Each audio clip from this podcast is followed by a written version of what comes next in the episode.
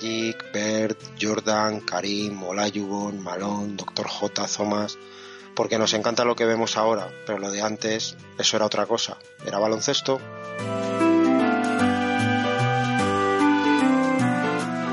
Llevamos esto, no sabemos muy bien a dónde, entre mi compañero Manuel y quien nos habla, José Manuel.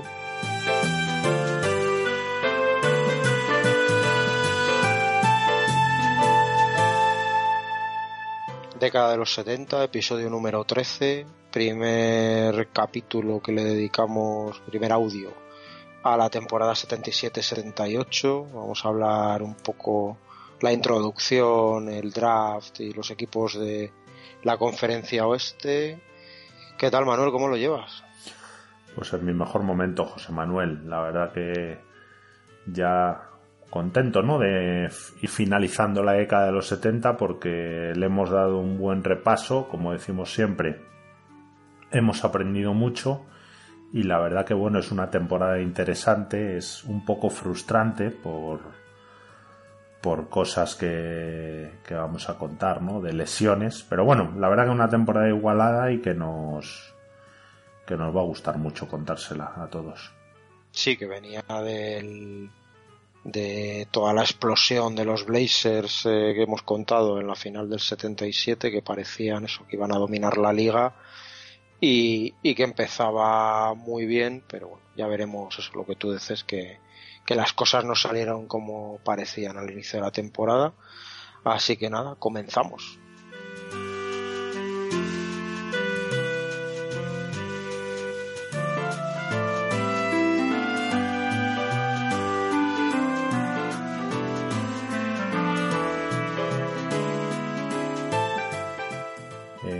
José Manuel, pues nada, vamos con la temporada 77-78 y cuéntanos qué, qué, pasaba este año. Sí, pues esta una temporada, 77-78 que bueno, se le puede considerar una de las más movidas o casi la más movida de la década de los 70 al menos antes de su comienzo en la pretemporada, porque bueno, gracias a la sentencia del caso Robertson contra la NBA, pues que resultó en el reconocimiento del derecho de los jugadores profesionales de baloncesto a moverse libremente cuando sus contratos finalizaran.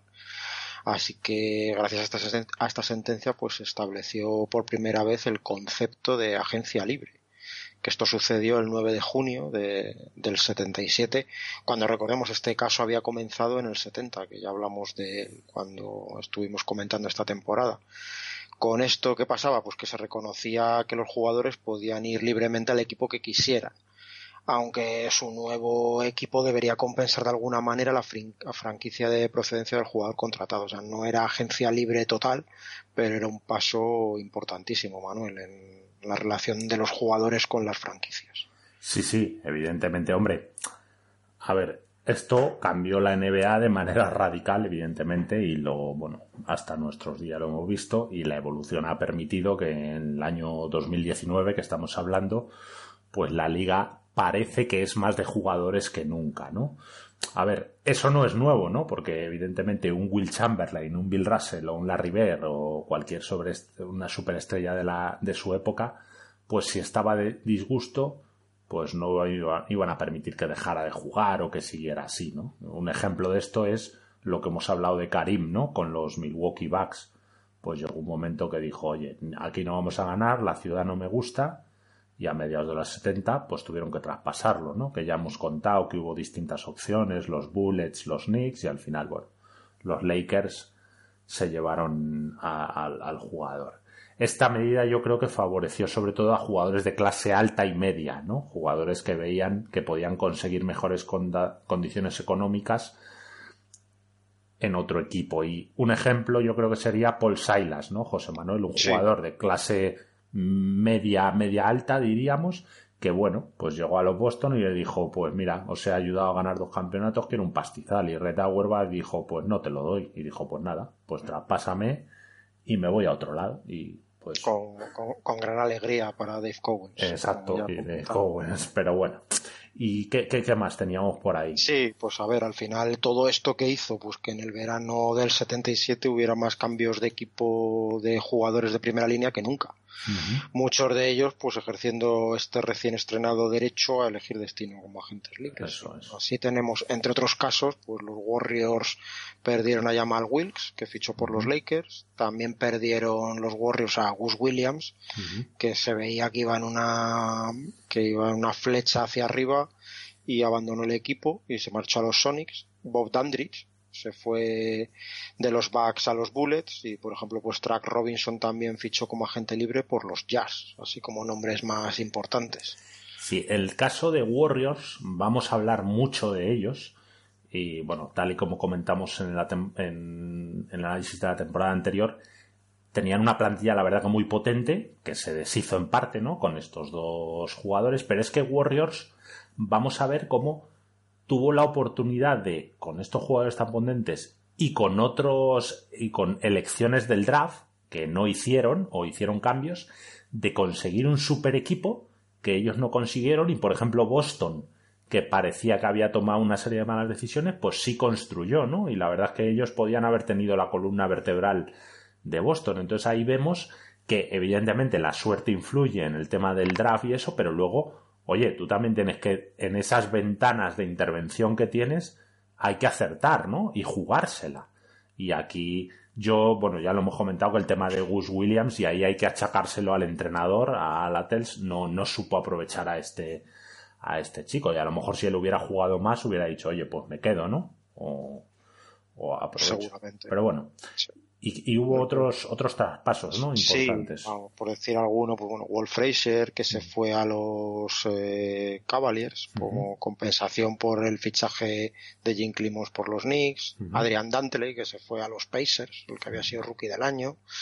Por Billy Knight, que había sido el segundo máximo autor de la liga. De Don Buse, que también aunque era un secundario no dejaba de ser el líder de asistencias y de robos del año anterior, pues se fue de los Pacers a los Suns, Nate Archibald se fue a Buffalo y bueno, más, pues Brian Taylor, Enrique Gregorio, Lou Hudson, Paul Silas, como tú has dicho, Willie Wise, pues todos se fueron eh, cambiando de equipo, que claro, era una barbaridad de movimientos comparado con lo que había habido otros años, porque bueno, decir que el dato es que al inicio de esta temporada hemos visto que se podían contabilizar cerca de 90 jugadores que estrenaban camiseta entre los 22 equipos que había entonces en la liga, así que esto suponía un 38% de cambio de media en las plantillas, que era el mayor número en la historia de la NBA hasta ese momento, es una barbaridad. Sí, ¿eh? no, es uno de cada tres jugadores, algo más, con lo cual, como dices, es bárbaro. Por eso, así que bueno, recordemos que antes de que se impusiera el salary cap en el 84, que ya hablaremos en detalle en su momento que, que era de fue eh, en esa primera temporada de 3,6 millones de dólares Manuel qué diferencia eh con lo de ahora. Pues hasta ese año 84 no había realmente límite en lo que cada equipo quisiera gastar en su plantilla. Estamos tenían era un, como un negocio propio, tú verías como un club europeo, ¿no? Tú gastabas, tú ingresabas y tú verías si el negocio te iba bien o mal. Y así durante los 70, pues el salario medio en la NBA subió de 35 mil dólares que bueno, que eh, era una época en la que con ese sueldo, a no ser que fueras una de las superestrellas de la liga, tenías que tener un segundo empleo en verano para poder vivir bien, eso ya lo comentamos en su momento. Pues pasó eso de 35 mil dólares eh, en el año 70 a 142 mil en esta 77-78, casi el triple, Manuel. Sí, yo creo que era el comienzo de la profesionalización, ¿no? Esto a finales de los 70, que se conseguiría del todo, yo creo, ya a finales de los 80 con la mayoría de jugadores pues metido en un sistema pues de pensiones, de garantías a nivel de salud, de unos sueldos suficientes como para si lo administraba, si lo administrabas bien vivir el resto de tu vida. Pero bueno, a partir de ese momento cualquier jugador, pues lo que hablamos, con un mínimo de sentido común y 8 o 10 años en la liga, pues podía vivir él y varias generaciones. Pero ojo, veremos en nuestro recorrido y hablaremos de jugadores que pues se arruinan, ¿no? Primero, pues puede ser por un Scottie Pippen que invierte absolutamente todo su dinero en una línea aérea, que se arruina. Eh, Alan Iverson, que tenía un séquito creo que de 30 personas, pues que claro, cuando deja de ingresar, pues se va a, la ruina. Entonces, bueno, pues hay diferentes. Antoine Walker.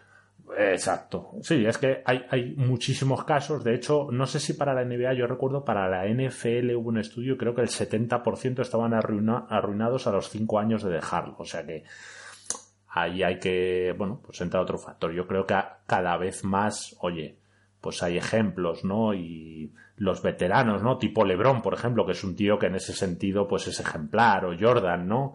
Que se sí, son empresas en sí mismas. Eso es, se han asociado y supongo, supongo no, han diversificado en ropa, en distintos negocios, en invertir, bueno, Jordan es uno de los accionistas mayoritarios, ¿no? De los...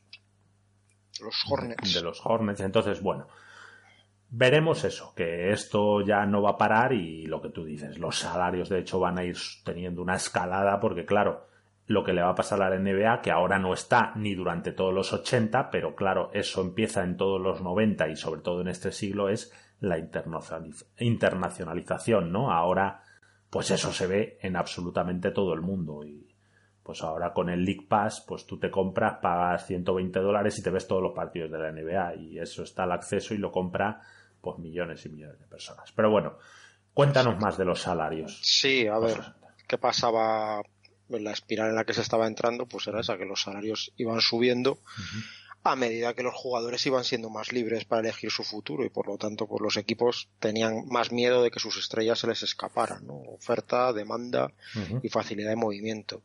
Como dijo Oscar Robertson, que un poco el causante de todo esto, entre comillas, pues en la NBA eh, dijo, el respeto se mide por las cantidades de tu contrato, así de simple.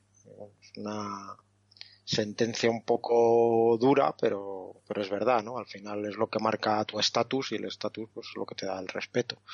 En los 60, sobre todo al final de la década, pues había como rangos salariales en función del ranking, por así decirlo, de los jugadores eh, que todos los equipos y los propios jugadores aceptaban, ¿no? Una especie de quién era la estrella, quién era el secundario. Y bueno, así Wilt o Russell, bueno, Russell de hecho exigía siempre ganar un dólar más que Wilt, al menos eso dice la leyenda urbana.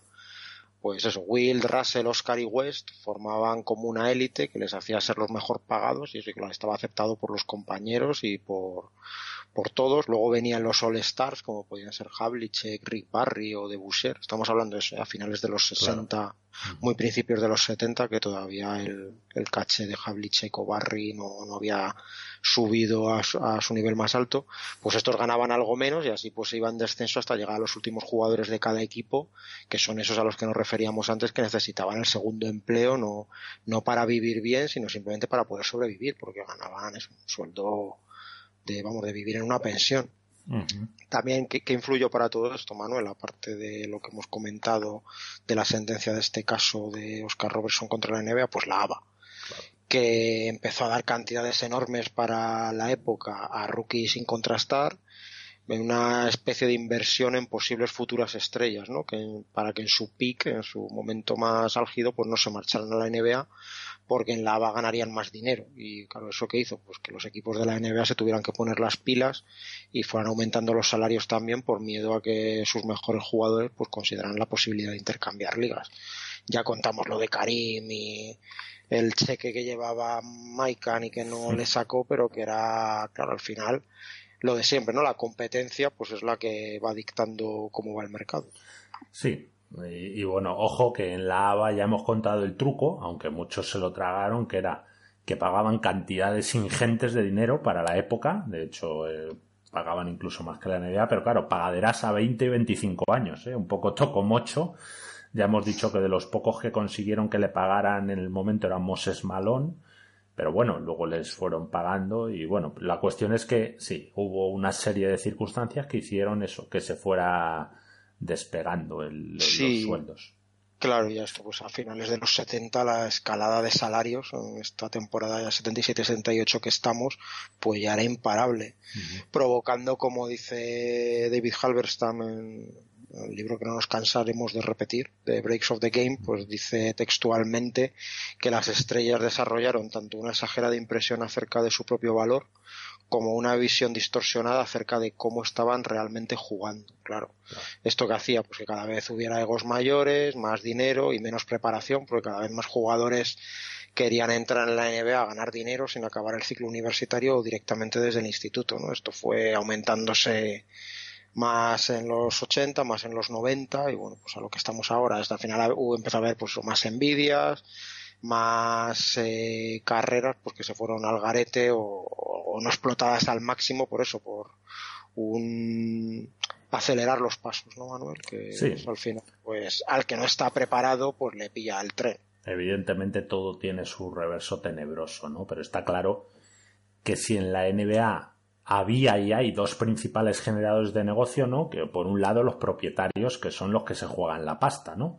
Y por otro los jugadores, pues que son los que están ahí en el circo en pie. Entonces, lo más normal es lo que hay ahora, ¿no? El decir, oye, vamos a hacer un reparto equitativo, ¿no? Entre todos nosotros, que somos los que hemos creado, o sea, sustentamos el espectáculo jugándonos nuestra pasta y nosotros que realmente somos los que ponemos el espectáculo porque es por lo que paga la gente, ¿no? Por ver a LeBron, al Kevin Garnett de su época, eso, pero claro, lo que tú dices, un chaval con 18 años que a lo mejor, pues, llega con una preparación deficiente o aunque llegue con una buena preparación, ¿no? Le ponen 12 millones de dólares porque, ojo, ahora los contratos rookies están controlados hoy en día en 2019 pues el número uno son 6 millones de dólares durante o 8 durante cuatro temporadas, el 2 un poco menos, el 3 pero acuérdate en, en, los 90 que había números unos que no firmaron. Me acuerdo de Glenn Robinson, el número uno de Pichichi del Andrés Montes, sí, del 94, si no me equivoco, sí. Una burrada, sí. Sí, pero que tardó en firmarlo, pues eso, pero claro, unos contratos. O Chris Webber con los Warriors. Eso es. Entonces, bueno, pues se estaban ahí eh, acomodando las piezas a esta nueva ah. disposición.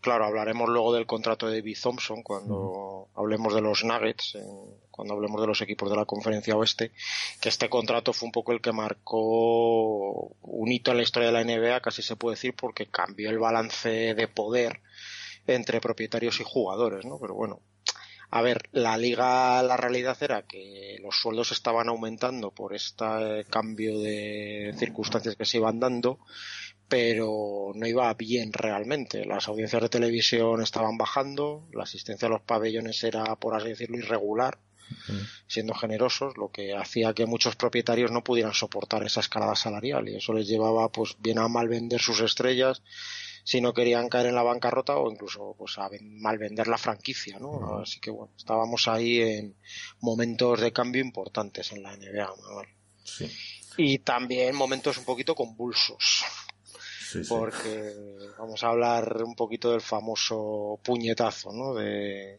Kermit Washington a Rudy Tomjanovich porque aunque estemos vamos en el, hablando un poco del resumen inicial de la temporada pues vamos a hablar de este tema porque fue importante.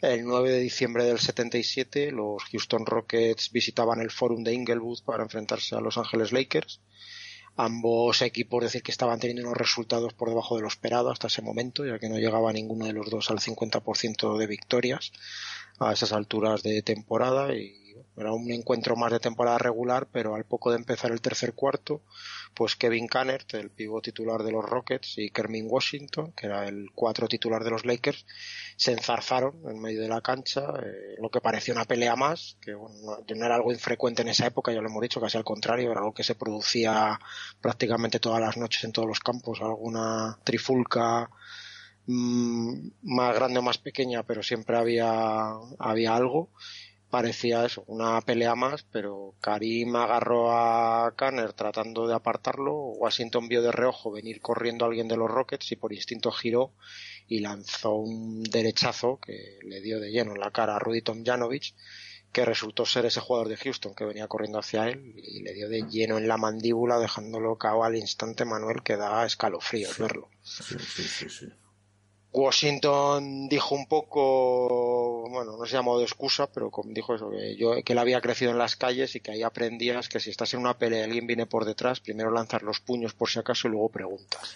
Sí, la verdad que el que, supongo que lo habrán visto mucho, vamos, el que quiera verlo está en YouTube y es que el puñetazo es salvaje, ¿no? Además de que Kermit Washington estaba más fuerte que el vinagre, pues lanzó el puñetazo mientras el otro venía en carrera, con lo cual se juntaron y la verdad que le reventó. De hecho, este Wes Anselt ¿no? El pivot de Washington, dijo un poco el decir, joder, pues si hay una pelea y vas corriendo, tienes que ir preparado a que te suelten una, ¿no? O sea, como diciendo, un poco inocente, ¿no? Toñano, pero la verdad es que la, la, el puñetazo fue salvaje. Y bueno, aquí cuenta un poco las consecuencias.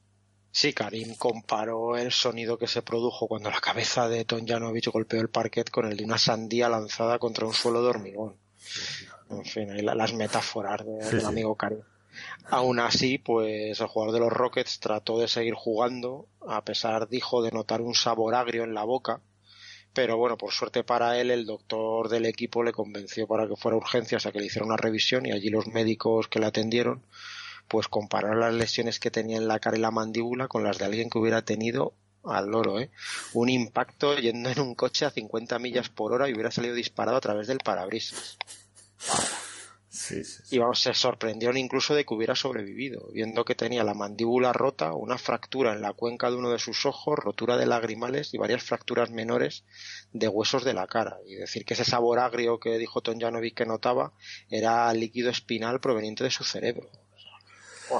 Hombre, la verdad que aquí muy bien el doctor, muy muy bien, que le dijo, oye tío, déjate de chorradas y vámonos al hospital. De hecho, vamos a grabar un programa con nuestros amigos de Planeta NBA sobre Morris Stokes, que era un jugador muy destacado de finales de la década de los 50 y que tras un fuerte golpe en la cabeza en un partido siguió jugando, viajó en avión, jugó el siguiente partido y a consecuencia de todo eso había un sufrido por ese golpe un bueno daños cerebrales y claro el tema del avión los incrementó y bueno, se quedó en estado vegetativo y murió 12 mm, o 13 años después, con lo cual bromas con esto la ajustan, ¿no? Que lo mismo Tonjanovic, no, no, que juego y se mete, le dan un mal golpe o yo qué sé, o pega un salto y, y o de saltar lo que tú dices, el tema de la médula espinal, lo que sea, y lo mismo la palma ahí mismo.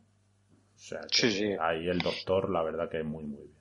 Y además se juntó pues esto que al final eh, esto era no dejaba de ser un jugador de raza negra dando un puñetazo brutal a un jugador de raza blanca. Estamos a finales del año 77 en la que esa imagen del hombre de raza negra fuerte violento pues estaba calando en la sociedad americana. Había ahí películas como Shaft del 71, todo el tema de la Black Exploitation esta, ¿no, Manuel? De las pelis, que iban un poco por ahí, la agresividad que se veía en otros deportes como el boxeo, donde quienes dominaban por aquel entonces eran los Ali, Fraser o Foreman, todos ellos de raza negra, todos violentos, ¿no? Por decirlo así.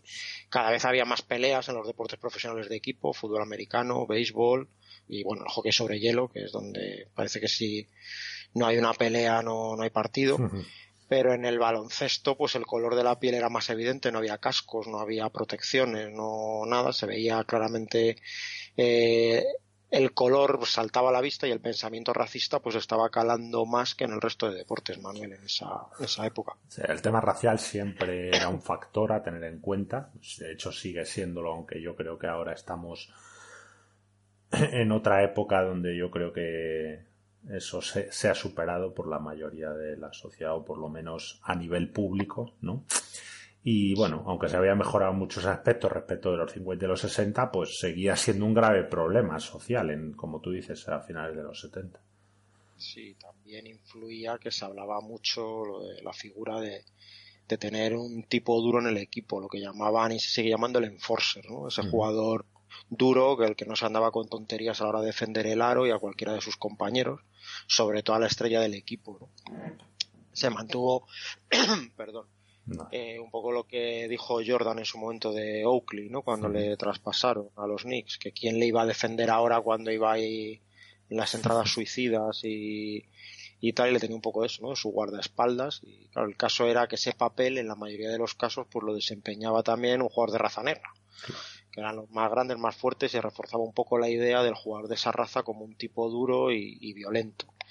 En la temporada 76-77, en la anterior, decir que se habían registrado 41 peleas, incluida la famosa que ya contamos entre Mo Lucas y el Gorilla Dawkins en el segundo partido de la final. sí, ya, ya decimos que esa pelea yo siempre diría que es un poco de broma, ¿no? Aunque Lucas sí le mete una un buen golpe por la espalda, luego lo que, lo que dije en el programa, ¿no? Se ponen en guardia y coge, sujétame que lo mato.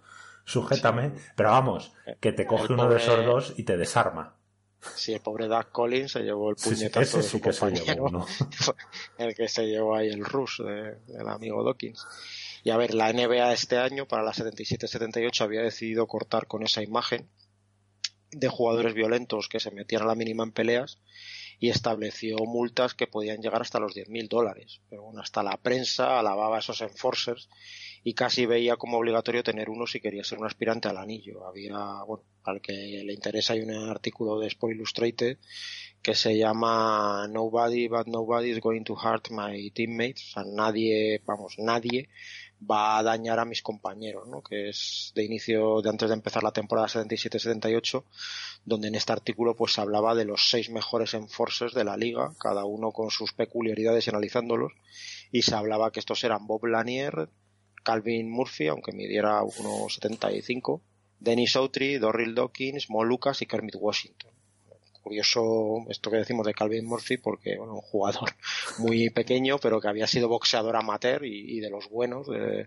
podía haber hecho carrera como profesional hasta que se decidió por el baloncesto y que era capaz de enfrentarse a cualquiera sin, sin importarle el tamaño se le metía ahí. Mo Lucas pues había peleado ya como rookie en lava con el doctor con Gilmore y había llegado a los puños con ambos o sea que no había llegado pisando fuerte y bueno, decir que de todos estos el único jugador de la blanco de la lista era Denis Autry y claro, se hablaba pues de un poco esa imagen estereotipada del jugador del ala pivot negro fuerte y duro y ahí entraba pues Kermit Washington, que en el momento del puñetazo a Ruditon Janovic estaba marcando máximos de carrera en puntos y rebotes, más de 11 en ambos casos, se hablaba, se hablaba de él como posible candidato incluso para el All-Star Game. Y claro, el artículo de Sport Illustrated este que decimos declaraba que la mayoría de los jugadores no tenían el talento del doctor o de Karim, así que pues tenían que hacer el trabajo que les encomendaran lo mejor que pudieran para ganarse su sueldo y que él solo era un tío agresivo tratando de sobrevivir en la liga con las cartas que tenía, con las cartas que le habían dado para, pues, para ganarse su sueldo. Sí, la verdad que es un jugador, ya lo hemos dicho, que pudo tener una muy buena carrera al lado de Karim, pero a partir de este puñetazo se convirtió en un, en un maldito de la liga. Karim otro que también sabía dar puñetazos, Manuel, como demuestra la, la pelea que tuvo con Ken Benson, el número uno del draft del 77, que era, bueno, que poco antes del incidente de Kermit Washington, pues le rompió la mandíbula al Rocky, al rookie y se rompió a su vez la, mano derecha. Eh, Karim alegó que Benson había lanzado el codo y bueno, se, fue así previamente y declaró que cuando vio que no hubo sanción para el novato, pero sí para él, eh, bueno, pues lo que era la típica justicia de la NBA, ¿no? De disciplinar al negro. Además lo dijo así así de duro cuando claro, a él le sancionaron por el puñetazo, pero Benson, pues bueno, bastantes sanciones que se llevó la, mandíbula rota, ¿no? Sí, también está en, en YouTube, es brutal el puñetazo de Karim, pero bueno, en este caso hay que decir que Karim le pudo hacer muchísimo daño a Benson también, lo que pasa es que en Benson como jugador de baloncesto no fue muy destacado, pero vamos, debía estar hecho de granito, ¿no? Y bueno, sucedió en el primer partido de temporada a los dos minutos de iniciarse, como curiosidad. Y es cierto que Benson está detrás del Karim y le mete un codo, ¿no? Pues ahí en el esternón, sin venir a cuento. Entonces Karim se queda así medio agachado y bueno, lo ataca a traición, ¿no?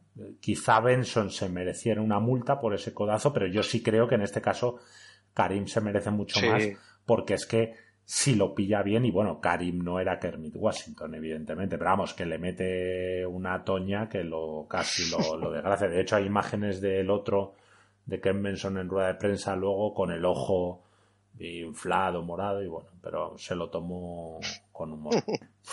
y en relación al puñetazo de Kermit Washington, pues que la situación era la peor imaginable en aquel momento. Un jugador negro con fama de tipo duro, que casi mata a un jugador blanco y encima de los más populares de la liga, como era Tom Janovich. El comisionado de por aquel entonces de la NBA, Larry O'Brien, pues decidió sancionar a Washington con la mayor multa económica posible, esos mencionado ya 10.000 dólares, y con una suspensión de empleo y sueldo de 60 días, que era el mayor castigo en la historia de la liga hasta ese momento para un incidente que hubiera sucedido dentro del campo de juego, Manuel. Así que Kermit Washington llegó a pensar tras esto incluso que nunca más volvería a jugar por lo dañada que quedaba su imagen. A ver, esto, el puñetazo, que además de punch, pues quizá supuso el punto más bajo para la imagen del baloncesto profesional en los 70, que, que le costaba arrancar. hacía poco más de un año que se había producido la fusión con la y hacía nada que un equipo con tan buena imagen como los Blazers pues se había hecho con el anillo, o sea que lo que parecía el despegue se volvía a quedar un poquito otro paso atrás porque parecía que eso, que todo el negocio NBA iba hacia arriba y, y se quedaba otra vez estancado, Manuel. Parecía que esto que el puñetazo este pues confirmaba todo lo malo que se trataba de eliminar de la imagen de la liga y se volvía ese mantra de que la liga era demasiado, demasiado violenta y demasiado negra, ¿no? Lo que se decía, público blanco y jugadores eh, demasiado negros para, para, el estándar del americano que quería ver la, los partidos por la tele. Pues Pero era lo que había en ese sí, Sí, sí, sí, eh, ya hemos dicho que el tema racial y por eso insistimos tanto porque es algo que, bueno, marcó a la liga. Y nada, después de esta introducción hay bastantes reglas nuevas, pero vamos, vamos a destacar dos. Y era que que después de fallar un tiro libre, eh, no podía... Eh, o sea, no podía rebotear, entrar a rebotear su propio fallo, ¿no? Aunque yo mm. creo que esta regla lo habían puesto este con, con algunos matices también con, con, Will, con Will Chamberlain. ¿no? Y luego el tema de eh, las plantillas, curiosamente, se redujeron a 11, a 11 jugadores, José Manuel. Lo que era, lo que era, por decirlo de una manera, los jugadores activos, ¿no? Que en esa época tampoco se llevaba el tema de, de tener 16 mm, tíos, ¿no? Eh, convocarlos o entrenar. Bueno, supongo que habría alguno. Había los que había, podía haber cambios durante la temporada, pero la plantilla era de lo que de 11 y luego fue durante muchos años de 12, pero que no tenías eh, cantera ni G-League ni nada, sino que los fichabas de la CBA o lo que fuera cuando los necesitabas. Sí, perdón, que me he liado con la otra porque lo tenía en inglés. No, no era lo que decía esa regla, es que me he liado. Esa regla ya se quitó con Wilt. Lo que pasa es que Will Chamberlain en su época era de los que tiraba y seguía su propio tiro, entonces claro, cogía el rebote, ¿no? Y entonces lo que se puso es que, oye, no puedes pasar de la línea de personal, ¿no? Hasta que el balón toque el aro. No, esta era, perdón, que en un tiro libre los jugadores podían palmear el balón siempre que estuviera fuera del círculo imaginario sin necesidad de caer al suelo, ¿no? Esto permitía, por ejemplo, hay una jugada clásica, la ha hecho muchas veces Jordan, ¿no? De entrar desde fuera, cogerla en el aire y machacarla, ¿no? eso es. Pero bueno, era una curiosidad. Disculpas por haberme liado. Y nada, pues vamos con el draft, que tiene algunas curiosidades. Sí, este fue el último draft celebrado vía telefónica, que después de tres décadas los dirigentes de la NBA, Manuel, pues estuvieron ahí avispados y se dieron cuenta de la pesadilla que suponía una teleconferencia de cuatro horas con representantes de las 22 franquicias que había entonces en la liga. Y bueno, que además suponía una factura de 1.500 dólares, todo hay que decirlo. Sí, no, y además, José Manuel, se podía vender un poco el espectáculo, ¿no? Que luego se ha hecho, ¿no? En la elección. Eh, pues la gorrita, la mano al comisionado, todo eso. todo, todo, iba. Eh, claro, de, un punto muy bajo ahí ver que, todo podía ser un espectáculo. que, que, llegaría a lo máximo con David Stern, que son las fotos que todos recordamos, pues son esas las de Stern con Jordan, con Ewing y todos ahí con la gorrita. Y, y él ahí con su bigote de sus primeros años. Curiosidades de este draft, Manuel, pues que con sus tres primeras selecciones los Bulls escogieron a Tate Armstrong, Mike Glenn y Allen Shepard, porque los periodistas se refirieron, se refirieron a este draft de Chicago como el draft de los astronautas, por la coincidencia con el nombre de los astronautas, de los que habían llegado a la Luna, de ya en ese momento Neil Armstrong, John Glenn y Alan Shepard. Cosas de la vida. En la séptima ronda los Kings seleccionaron al decatleta Bruce Jenner, que no había jugado al baloncesto nada más que en high school y, ni siquiera había sido parte del equipo, sino lo había hecho esporádicamente. A ver, la mayor relación de Jenner con la NBA se ha producido más de 30 años después de su elección, ya que es el padre de Kim y Chloe Kardashian, ¿no? Amigas de muchos jugadores de la actualidad y especialistas en arruinar carreras. Ojo que aquí hay crónica en rosa porque primero, este hombre se cambió el sexo en 2015 y ojo que no es el padre biológico de las Kardashian, sino que las adoptó, ya que eran fruto del anterior matrimonio de su mujer. Aquí somos rigurosos hasta con, con la crónica, con la crónica en rosa. Y enlazando con esto de cosas del sexo femenino, dos puestos por delante de Jenner y con el número 137, los New Orleans Jazz seleccionaron a Lucia Harris de la Universidad de Delta State, que era una mujer y había sido integrante del equipo olímpico de Estados Unidos que en el 76 había logrado la medalla de plata, eh, en lo que había sido la primera ocasión que el baloncesto femenino se había sido incluido en unos Juegos Olímpicos. Y a ver, los Jazz se convertían así en el primer equipo que oficialmente elegía vía draft a una mujer, aunque siete años antes el propietario de los San Francisco Warriors, Franklin Muley, eligió a Denise Long en la decimotercera ronda con la idea de crear una liga profesional de mujeres alrededor de este fenómeno del baloncesto. ¿no? Una mujer esta, Denise Long, que había promediado en high school más de 60 puntos por partido, jugando baloncesto de 6 contra 6, Manuel, que era como se jugaba entre chicas en aquella época en Estados Unidos. Cosas de la vida. De la vida. Bueno, en cualquier caso, el comisionado de aquel entonces, que de la NBA, que era Walter Kennedy, anuló la elección y Long quedó como una no selección, que no aparece en los registros oficiales de la NBA Así que nada, pues siguiendo fue Lucia Harris, esta la primera que aparece. Y como curiosidad, pues decir que Lucia Harris estaba embarazada cuando los Jazz la seleccionaron, lo que llevó al general manager de los Jazz, el mítico Frank Ladin, a decir que realmente lo llamativo es que drafteamos a dos personas. Cuando le dijeron sobre lo de lo de haber escogido una mujer, pues él se fue por ahí.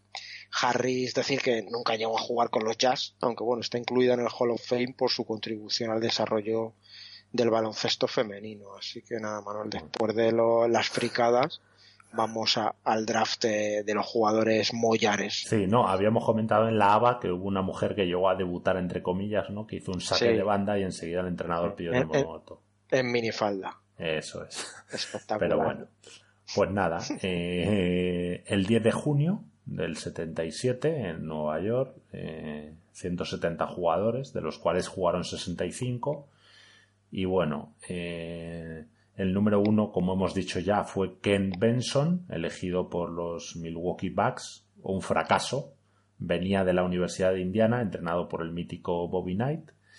Y bueno, vamos eh, a ver los más destacados. No vamos a dar la lata con los 10 primeros, sino vamos a ir viendo. ¿no? Es otro draft con buenos jugadores. Hasta 8 llegaron a ser All Stars.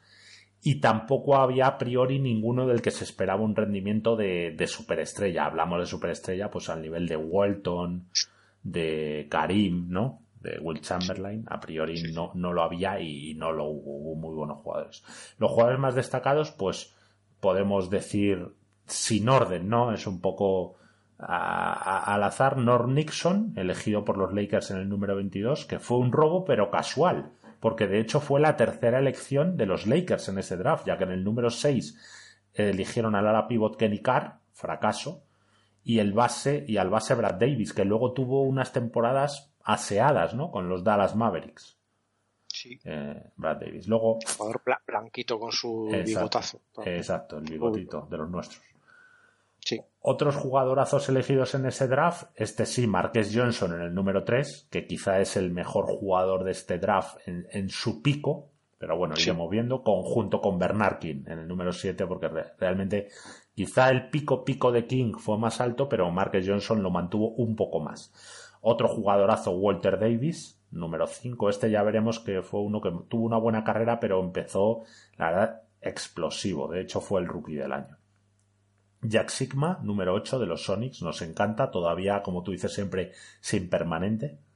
Sí. Pelo liso. Cedric Maswell por los Celtics en el 12. Otis Birson, número 2, quizá un poco alto, pero bueno, también tuvo una buena carrera. y luego un puñado de muy buenos jugadores, ¿no? Eh, un poco de menor nivel que esto, que fue Eddie Johnson en los Hawks número 49, robo. Ray Williams, que era el hermano de Gus Williams, en el número 10 por los Knicks. Greg Ballard, número 4 por los Bullets, un jugador sólido, ¿no? Quizá un poco alto su puesto.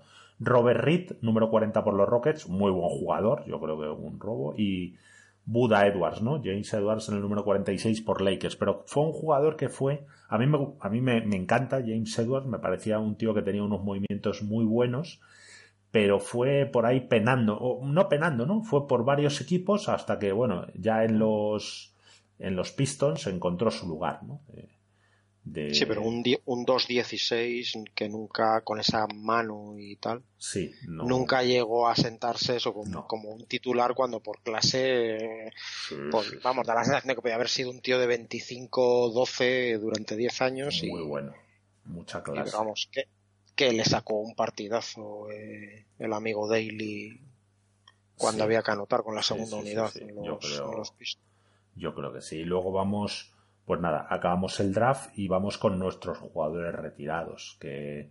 Y en el año 77 se retira un, crack, que del que hemos hablado mucho, que es Nate Thurmond, quien compitió de tú a tú con los mejores pivots de la época, Wilt, Bill Russell y Karim, ¿no? Entre otros. Por ahí también Lanier, eh, Cowens, etc.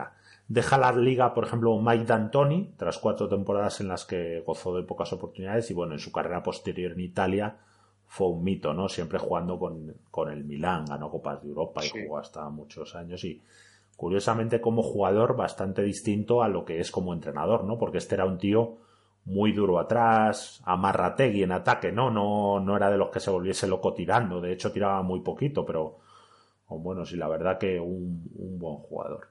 Y nada, pues qué decir, pues vamos a por el amigo Nate Turmon, un pivot negro, diestro, una bestia física, como hemos dicho, el mejor pivot defensivo de la NBA por muchos años, de eso no hay duda, elegido entre los 50 mejores de la historia de la NBA en el 96.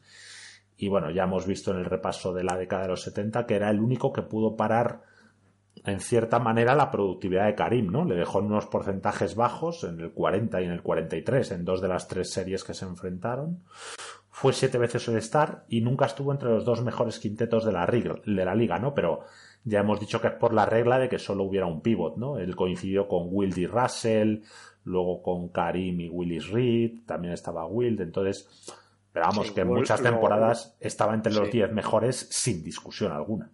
Sí, sí, sí. Eso ahí para los pivots le ha pasado también a Daniel. Ya hablaremos. Y bueno, llegó a la liga en la temporada 63-64 a los Warriors y allí fue donde desarrolló la, mejor, la mayor y la mejor parte de su carrera. Coincidió una temporada y media con Wilt. Joder, entrar en la zona con esos dos debía ser entrar a que te repartieran de, lo lindo. Fueron finalistas en el 64, perdiendo 4-1 contra Celtics. En el 67 volvió a jugar las finales contra los 76ers de Wilt, que perdieron 4-2 y manteniendo el tipo, la verdad, con Will, porque Zurmon hizo 14 puntos, 27 rebotes, 3 asistencias, con 34% en tiros de campo y 55 en libres, y Will hizo 18 puntos, 29 rebotes, 7 asistencias, 56% en tiros de campo y 31 en libres. Evidentemente Wild aportó más, pero es que Wild era la superestrella de ese equipo. Entonces yo creo que, oye, muy bien el poder pegarte con, con solvencia con, con un jugador así. Tuvo mala suerte en su carrera, yo creo por dos hechos, José Manuel, relevantes. Uno fue que Rick Barry, tras, esas, estas finales que hemos contado, saltó a la ABA tras disputar, bueno, eh, lo que hemos dicho, estas finales. Y la verdad que este equipo hubiera competido y ganado algún anillo durante ocho o nueve temporadas, porque joder, tenían pues eso, a Zurmon y a Rick Barry, por ahí estaba Jeff Mullins, Al Attles también, y yo creo que, que hubieran dado mucha guerra. Pero bueno, no se dio. Y la segunda, que la hemos contado también en esta década, fue su traspaso, ¿no? Por un tema monetario a los Bulls en la 74-75, al inicio de esa temporada, que fue justo la temporada en la cual ganaron el anillo los Warriors, precisamente ganando en el séptimo partido a los Bulls de Thurmond en la final de la conferencia oeste. Bueno, lo hemos contado y la verdad que, bueno, mala suerte para él. Terminó su carrera en los Cavaliers en un papel secundario, pero como tú comentaste, muy apreciado por público y compañeros. De hecho, le retiraron el número, ¿no? Cuando jugó dos temporadas y ya, evidentemente, con un papel más testimonial. Eh, sus números son escandalosos. Dos temporadas por encima de 21 rebotes de media, también era un pasador decente. Quizás su lunar es la efectividad en los tiros de campo, ¿no? Nunca llegó al 45% y, y su media de carrera es del 42 en temporada regular. Y bueno, sus medias a lo largo de la carrera son 15 puntos, 15 rebotes, lo cual es sobresaliente. Y bueno, sin estar en su mejor momento, José Manuel promedió casi tres tapones la primera temporada que, que se contabilizaron, que era la 73-74. O sea que imaginemos lo que hacía esta bestia en los años 60, ¿no? Pues sí. Bueno, vamos, pinchos eh, a diestro y siniestro. Sí, fue el primer jugador que oficialmente hizo un cuádruple, cuádruple doble, ¿no? Que es 22, hizo 22 puntos, 14 rebotes, 13 asistencias, 12 tapones, aunque bueno, seguro que él mismo, Bill Russell y Will Chamberlain, pues tuvieron muchos en años anteriores, pero bueno, al no contabilizarse tapones ni robos, pues no quedaron registrados. Eh, otro que se retira es Bill Bradley, que es todo lo contrario de Thurmond. Pues si Thurmond tuvo mala suerte, pues Bill Bradley pues tuvo muy buena suerte, ¿no? De que cayó en un equipo muy bueno que le permitieron tener éxito en la liga, fue dos veces campeón con los Knicks en el 70 y en el 73. Su suerte empezó cuando fue elegido por encima de Rick Barry, ¿no? Por los Knicks, porque decían que Rick Barry, ya lo contamos, que era, que era muy delgado. Bueno, la verdad que Rick Barry es muchísimo mejor jugador que Bradley, pero oye, lo mismo Bradley les vino mejor, ¿no? Porque era un tío que se adaptaba, se dedicaba a tirar, a, a moverse en el campo y bueno, pues tuvo suerte y la aprovechó. Fue, el juego de red Holzman, desde luego. Eso, era un alero blanco con muy buena mano y antes de saltar a la NBA se vino a estudiar a Europa, a Oxford y ganó la Copa Europa. Bueno, primero ganó la primera temporada de la Liga y luego la Copa Europa con el Milán, ¿no? En el año 65 o 66, ahora no recuerdo. Otro que se retiraba destacado del que hemos hablado es Bob Love, ¿no? De los, principalmente en los Bulls y tal y como hemos visto en el repaso de la temporada fue un jugador con unos numerazos pero al que le faltó acierto, ¿no? Sobre todo en determinadas series decisivas de playoff, 43% de acierto en tiros de campo tanto en su carrera como en playoff. Se queda un poco corto para un jugador que tiraba mucho, ¿no? Fue, eso sí, fue uno de los grandes responsables de que los Bulls ganaran muchos partidos en temporada regular, estuvieron varias temporadas ganando más de 50 y también de que les faltara empuje en los playoffs, ¿no? Porque él tampoco daba ese salto de calidad. Era un ala pivot negro, gran clase y bueno en ambos lados de la cancha. Eh, otros jugadores que se retiraron, los hermanos Van Arsdale, Dick y Tom, varias veces All Stars, dos escoltas con, con carreras sólidas en la NBA, Fred Carter, con buenas temporadas como base en los 76ers, ya hemos explicado un poco individualista, el Playboy, Jack Marin, ¿no? Un alero zurdo blanco eh, que jugó varias temporadas con los Bullets, un tirador muy fino. Y bueno, Mike Riordan, ¿no? Que destacó al final de su carrera en los Bullets y bueno, un escolta blanco zurdo que, como decíamos, se ganó el pan con el sudor de su frente, que decía el gran Andrés Montes. Y bueno, la verdad que de todos estos jugadores nos suenan porque los hemos hablado de ellos en los 70, con lo cual a la audiencia seguro que, que les, que les suenan. Y nada, pues vamos a repasar la temporada regular, José Manuel. Corto, pues vamos para allá. ¿Cómo, ¿Cómo estaba dividido el tema? Eso es, cada equipo seguía jugando cuatro partidos contra cada uno de los otros equipos de la liga, excepto contra dos de ellos que solo jugaban tres para cuadrar los 82 partidos.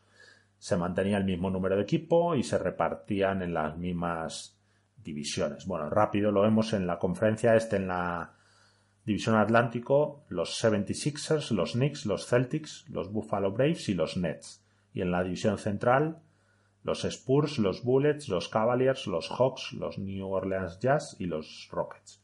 Y en el oeste, en la Midwest Division, Nuggets, Bucks, Bulls, Pistons, Kansas City Kings y Pacers. Y en la División del Pacífico, Blazers, Suns, Supersonics, Lakers y Warriors. Y nada, volvían a clasificarse para playoffs seis equipos.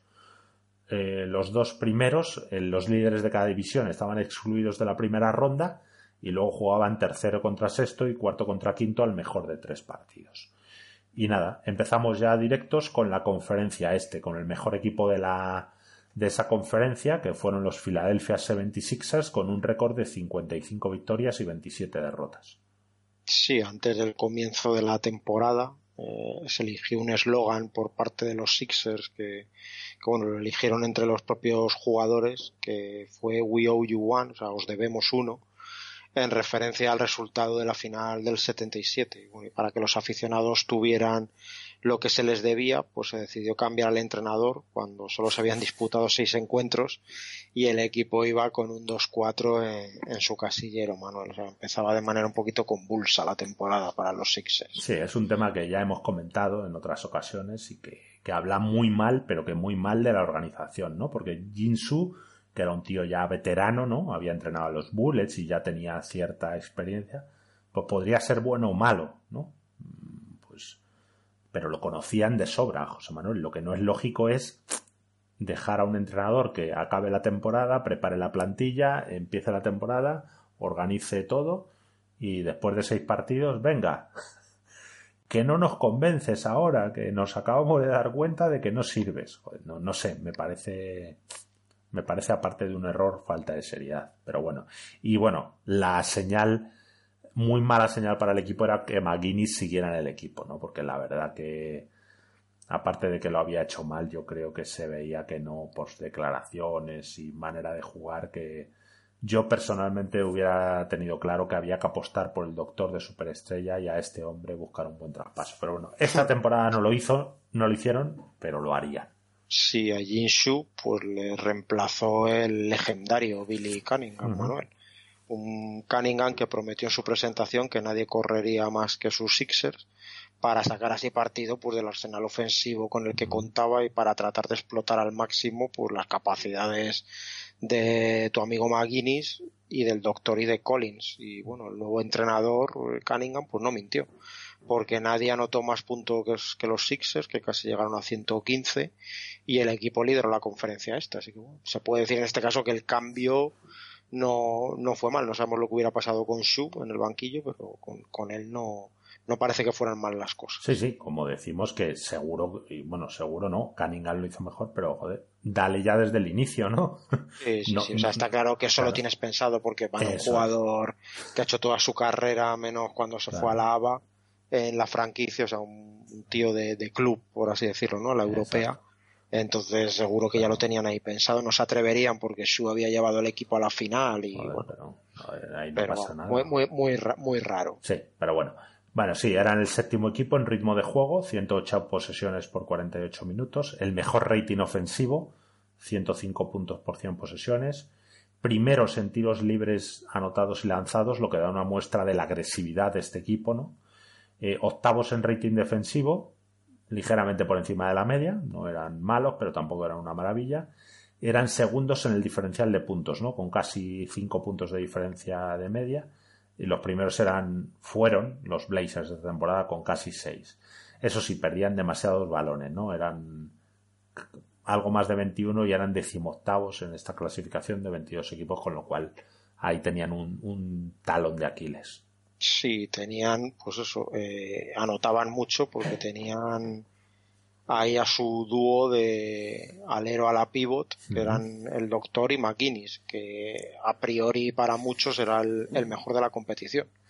El Doctor entró en el mejor equipo de la temporada 77-78, lideró a, los Sixers en anotación, aunque no llegó ni a los 21 puntos por partido, en un equipo que jugó de manera un poco más coral que el año pasado y McGuinness pues pareció recuperarse del punto tan bajo que ya comentamos y que había supuesto para él la final del 77 acabó esta temporada con 20 puntos y con más de 10 rebotes Manuel siendo el máximo reboteador de los Sixers así que muy un dúo muy productivo ¿no? 40 puntos y 17 18 rebotes por partido no está nada mal Claro, ahí lo que pasa, José Manuel, es que el doctor tiraba con un 53% en tiros de campo, que está muy bien, y un 81% en libres, mientras que McGuinness tiraba con un 46 tiros de campo, que es en la media de la liga, con lo cual es flojo para un jugador de, que tira bastante y que juega dentro, y 72 en libres, que es también por debajo de la media. Ambos jugaban solo 33 minutos, hay que destacar eso porque otros jugadores jugaban mucho más. Y el doctor además ponía algo más de un tapón por partido, ¿no? Y en estadísticas avanzadas era el líder, con lo cual la temporada del doctor es mejor, pero bueno, ahí tenían que repartir un poco. Y luego otra comparativa es Doc Collins con Joy Free, ¿no? Pues Collins anotaba 20 puntos, Free 16, pero claro, volvemos a lo mismo. Collins tiraba, curiosamente, con los mismos porcentajes que el doctor, 53% en tiros de campo y 81% en, en tiros libres. De hecho, me he equivocado porque el doctor, ya me parecía raro, tiró con un 50% en tiros de campo y 85% en libres. Ahí no, ahí he, patinado. Pero bueno. Y luego Joy Free. Que no se, repita. No, el servicio de documentación van a rodar cabezas. Y Free tiraba con un 46 en tiros de campo y 73 en libre. Mal. Ambos daban cuatro asistencias, aunque es cierto que Doc Collins jugaba 8 minutos más, 35. Pero bueno, para que veamos, aunque yo insisto, lo de Joy Free, bueno, era un jugador más revulsivo, pero bueno, también se tenía que cortar un, poquito. Sí, los Sixers porque también tenían muy buenos jugadores y, los tenían también en el banquillo, Manuel, porque presentaban el que para muchos era el mejor banquillo de la liga que lo bautizaron como The Bomb Squad y, con esto pues seguían siendo los máximos favoritos para llegar a la final de la NBA en la conferencia esto, o sea, su estatus no había bajado respecto al año anterior, a priori por lo menos. Sí, no, mucha dinamita, ¿no? Iniciaban Collins, Henry Bibi, el doctor McGuinness y Cadwell Jones y es que en el banquillo tenían un equipo bastante más que decente, ¿no? Con Joyd Free, Steve Mix, Darrell Dawkins, Joe Bryan y Harvey Catchings, aunque es evidente que Harvey Catchings, Darrell Dawkins, pues eran ambos cinco, pero bueno, que tenían combinaciones ahí como para poder ir haciendo cosas interesantes y como tú dices, a priori no le faltaban jugadores y eran favoritos a todo, ¿no? O sea, que ganaran la NBA no iba a ser ninguna sorpresa. Y segundos, los San Antonio Spurs con 52 victorias y 30 derrotas, y bueno, líderes de, su división, ¿no? De la, de la central y cuéntanos un poco. Sí, gran temporada de los Spurs, con ocho victorias más que el año anterior, el que había sido su primero en la NBA tras la fusión con la ABA. Sí. Ya no eran el equipo que más anotaba, fueron segundos tras los Sixers, eh, los que hemos hablado antes, pero sí tuvieron al máximo anotador de la competición, Manuel, eh, en el año de la explosión de George Gervin como superestrella de la liga. Que ya se mantuvo durante muchas temporadas, como iremos viendo. En a, nivel, anotador, pues yo creo que hasta llegar Jordan fue el cañonero, desde luego, exterior, aunque por ahí estaban Alex Inglis y Adrian Dantley, pero a nivel de, de ese estilo de juego, ¿no? Más, más exterior, más de tiros de media distancia, a veces para adentro, pues fue el coco este. Sí, un jugador completísimo en ataque. Y que estuvo luchando por este título de máximo cañonero de la NBA hasta el último partido de esta temporada 77-78 con David Thompson, con Skywalker, el escolta de los Nuggets. Ambos protagonizaron una de las noches más míticas de la historia de la NBA, la del 9 de abril del 78, que era el mismo día que se retiraba Havlicek ya hablaremos de esto cuando lleguemos a los Celtics. Y bueno, pues ese día estos dos jugadores iban a disputar su último encuentro de la temporada regular con Gervin promediando hasta ese momento 26,78 puntos por partido y Thompson 26,57, Manuel. Sí, ambos jugadores, ojo, en el mejor quinteto de la liga. O sea, no hablamos de tíos que no anotan esto, no, no, estamos hablando top 5 de la liga. Así que teníamos ahí a los Nuggets que jugaban ante los Pistons y que lo hicieron sin cámaras, que registraran, pues como Skywalker anotaba 32 puntos en el primer cuarto, que era récord histórico hasta ese momento. la verdad es que no he mirado si sigue siéndolo. Creo que en el primer cuarto puede ser, ¿no? Porque el, global de un cuarto lo tiene Clay Thompson, ¿no? Que lo hizo hace un par de temporadas. Por eso y hizo 13 de 14 en tiros de campo, 6 de 6 tiros libres, vamos, auténtico hombre con una misión en la cabeza que era el, anotar lo máximo posible. De hecho, dijo que, se sentía como Superman con esteroides. Fue lo que declaró Thompson después del partido. Fase peligrosa para él, ¿no? Porque este ya hemos dicho que tuvo problemas con, las drogas. gravísimos. Gravísimos. Eh, acabó con 53 puntos al descanso, en ritmo incluso de batir el récord de los 100 puntos de Wilt, Manuel, sin triples. Eh, a ver, Detroit no quería ser humillado y puso dobles y triples más cajes sobre nuestro amigo Skywalker en el segundo tiempo, por lo que este, entre comillas, solo pudo anotar 20 puntitos más y terminó el choque con 73, con 28 de 38 tiros de campo y 17 de 20 tiros libres. Y lo que decimos es que no fue ninguna pachanga, sino que le metieron cera en el segundo, en la segunda mitad y, el tío pues aguantó con unos porcentajes espectaculares y vale, Denver perdió, pero solo se habló pues eso de la explosión de Thompson que lograba la máxima anotación hasta ese momento de un pequeño, por así decirlo, y que se mantuvo hasta que lo superó Kobe con sus 81 puntos del 2005 ante los Raptors de, del, gran, del, gran, José Manuel Calderón. Y, la y vamos, se quedaba estos 73 puntos como la, tercer, la tercera mejor marca de siempre, también hasta ese momento, tras los 100 puntos y los 78 que también había hecho Wilt anteriormente.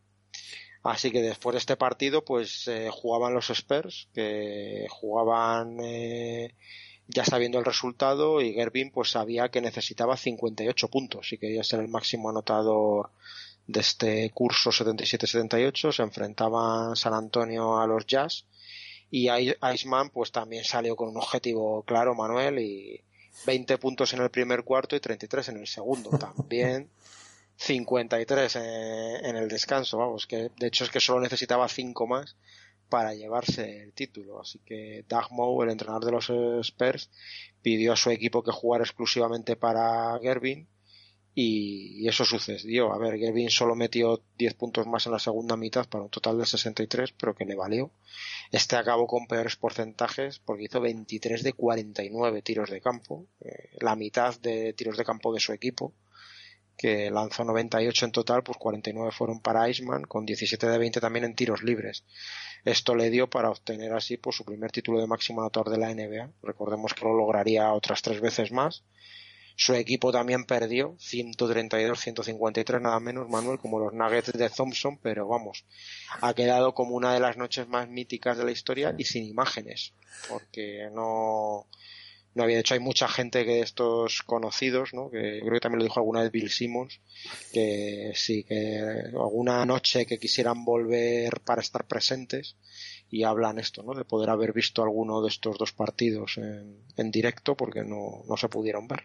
Sí, yo se habla siempre, ¿no? De si esto es bueno o malo para el juego, ¿no? A ver, yo, creo que le da publicidad y que es una manera de vender la moto, ¿no?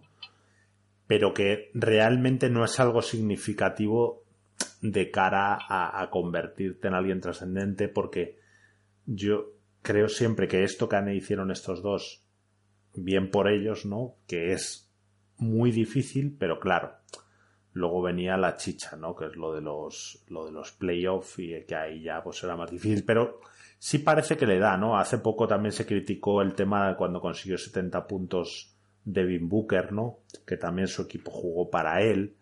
O sea, se le criticó mucho, pero bueno, era un partido decidido. Pero eso siempre ha pasado, ¿no? Cuando un jugador está así en racha, pues los, los mismos compañeros dicen, oye, pues vamos a intentar hacer, ayudarte a hacer algo histórico, ¿no? Pero claro, tú dices, Perdona, El, tema es que da titulares y abre pues eso, telediarios, periódicos, y al final esto pues da publicidad al juego, que yo creo, Manuel, off topic, alguna vez tú y yo lo hemos hablado, que siendo, vamos, para mí un mejor baloncesto, se puede decir, o más, con más cosas que ver el baloncesto europeo, el hecho de estas rotaciones que tan, tan largas que al final el máximo anotador de la Euroliga o de esto haga 17 puntos por partido.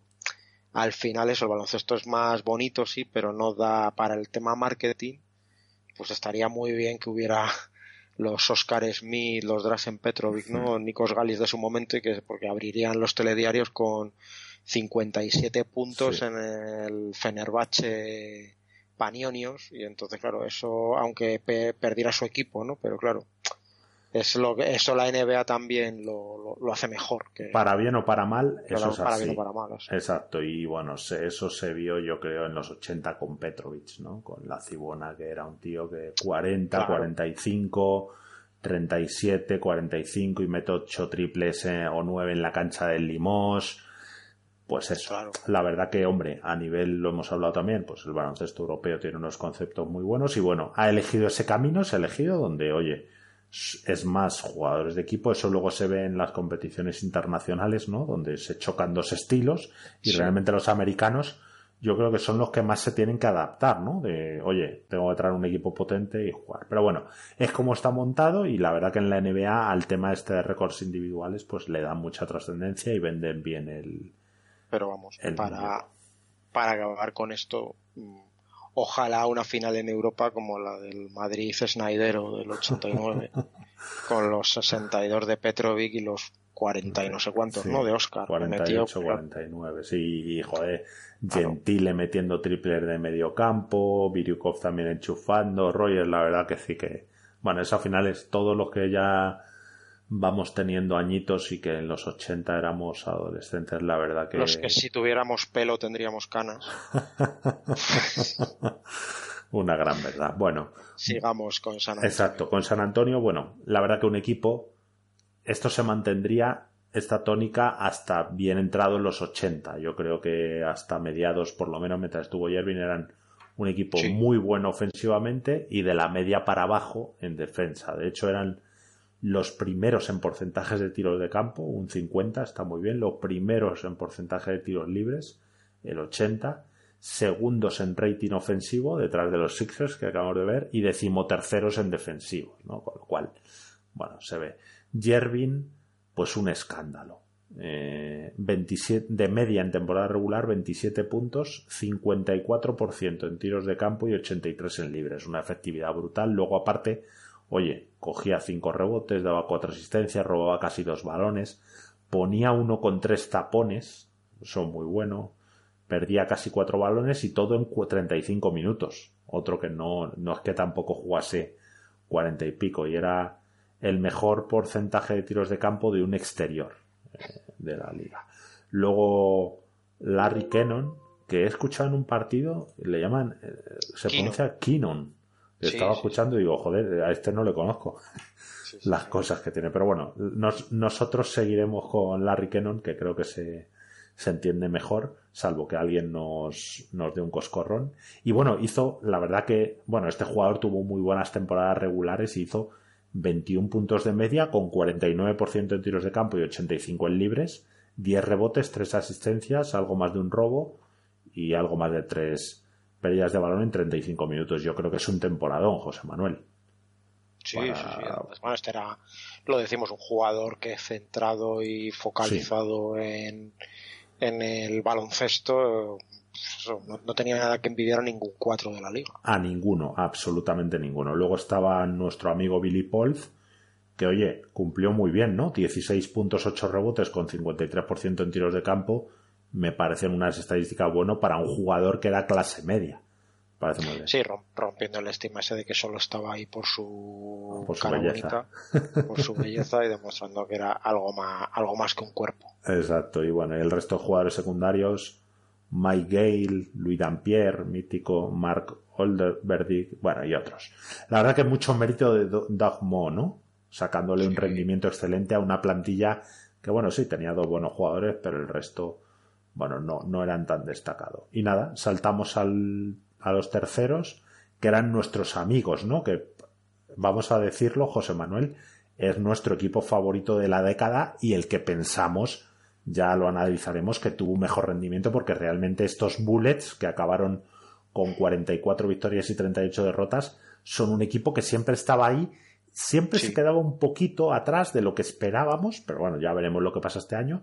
Y bueno, eh, yo creo que volvían a ser aspirantes a todos, aunque bueno, cuéntanos un poco lo que... Sí, Claro, la temporada regular, lo que tú decías, Manuel, de nuevo, pues no hizo pensar en este equipo como favorito ni que apareciera en ninguna quiniela de cara al título de la NBA. Y hicieron cuatro victorias menos que el año anterior, fueron segundos de la división central y, y, sin nada reseñable o especial en su juego respecto a otras temporadas, ¿no? La misma base y resultados incluso por debajo, así que un, año más que parecía que, se iban a quedar ahí en puertas y que el equipo no acaba de dar el paso adelante que se les suponía. Sí, como decimos, otra temporada regular floja, ¿no? Para, para unos finalistas, aunque fue en el 71 y en el 75, y que siempre parecían en las quinielas para aspirantes a todos, ¿no? Quedarse a ocho victorias de los Spurs se podía considerar un traspié, ¿no, José Manuel? Porque tenían plantilla para más, ¿no? Vamos, vamos a desgranar un poco la, lo, que, lo que tenían. Sí, la base seguía siendo el dúo Hayes Ansel, que seguía funcionando y complementándose también como otros años, a pesar de que ya pues eran unos eh, señores mayores para la época, tenían 32 y 31 años respectivamente. Duraron mucho, ¿eh, José Manuel? Porque estos, estos entraron en los 80 y bueno, ya vemos que estos se iniciaron en los 60. De hecho, Ansel desde el DAF del 68 y Hayes también, porque fue Ansel de MVP y Rookie del año en las 68 y 69. Pero claro, lo que decimos siempre, 31 y 32 años de esa época con esas condiciones de viaje, médicas, zapatillas y bueno, Ansel de hecho tenía una rodilla destrozada, aunque bueno, este no se levantaba del, del suelo más de espaldas. Eso es. bueno, los Bullets, como tú has dicho, ya habían sido finalistas, eh, no habían ganado el anillo, habían caído a veces de manera inesperada en playoffs y tras varias oportunidades perdidas, pues pocos confiaban en que con esta base se pudiera conseguir algo más que luchar por entrar en playoffs y, bueno eso. Y estar ahí pero poquito más. Ansel Manuel tú has dicho que no saltaba y no iba a empezar a saltar a estas alturas de su carrera su aportación en ataque pues eran los pases de salida de contraataque tras rebote defensivo y los bloqueos durísimos que ponía para sus exteriores ¿no? que eran, decían que eran los mejores de la liga y por su parte de Hayes ya comentamos que no era precisamente un jugador querido ni por compañeros ni por entrenadores, aunque yo creo que esa percepción fue mejorando a medida que se fue haciendo más veterano. Bueno, como dijo hace poco off topic Sergio Escariolo, ¿no? Que le preguntaron, bueno, pero tú has cambiado, ¿no? Y dijo Escariolo, hombre, no se puede ser un gilipollas toda la vida, ¿no? Entonces, esto es un poco lo mismo, ¿no? Lo de Elvin Hayes, yo creo que los años te hacen un poco adaptarte mejor y joder, si ves que no caes bien, intentar, intentar mejorar esa percepción, ¿no? Sí, no, no todo el mundo va en sentido contrario por la carretera, eres tú el que va en la dirección adecuada. Así que, bueno, lo que sí que tenía todavía era la fama de desaparecer en los momentos importantes. eso, es, eso es cierto porque lo hemos visto que había partidos en series aparte que hacía muy buenas que de repente llega un sexto o un séptimo partido y te hacía 12 puntos, 8 rebotes. Sí, de hecho él, declaró que tenía claro que le iban a traspasar, porque él pensaba que le iban a traspasar en el verano del 77, porque estaba convencido de que un cambio de aires iba a ser lo mejor tanto para él como para el equipo después de, de una temporada 76-77, la anterior que comentamos Manuel, que se habían quedado ahí que ni fu ni fa. Sí, la verdad que muy mal. A ver, sí que les eliminaron los, los Rockets en semifinales. Eh, bueno, Anselt, ya lo hemos dicho, tuvo una carrera de más a menos en la liga, de ser MVP en su año rookie y jugar el, All-Star Game 5 de sus 7 primeras temporadas, pues pasó a no jugar más el partido de las estrellas y bueno, por supuesto, ni acercarse al MVP ni nada. Lo bueno es que sabías lo que te iba a dar y lo que no te iba a dar, ¿no? Ni intimidación ni anotación en forma de tapones o tiros modificados te iba a aportar. El resto, pues eh, lo que tú has dicho, un tío muy duro, te iba a poner buenos bloqueos, no iba a dejar que nadie anotase fácil en la zona, iba a repartir y bueno, tenía ahí sus... Los, intangibles. Eso es. Yo creo que era un tío serio que, bueno, oye, pues no tenías a Karim, pero tenías a este. Y luego Elvin Hayes, por su parte, pues seguía sumando números y presencias en el All-Star.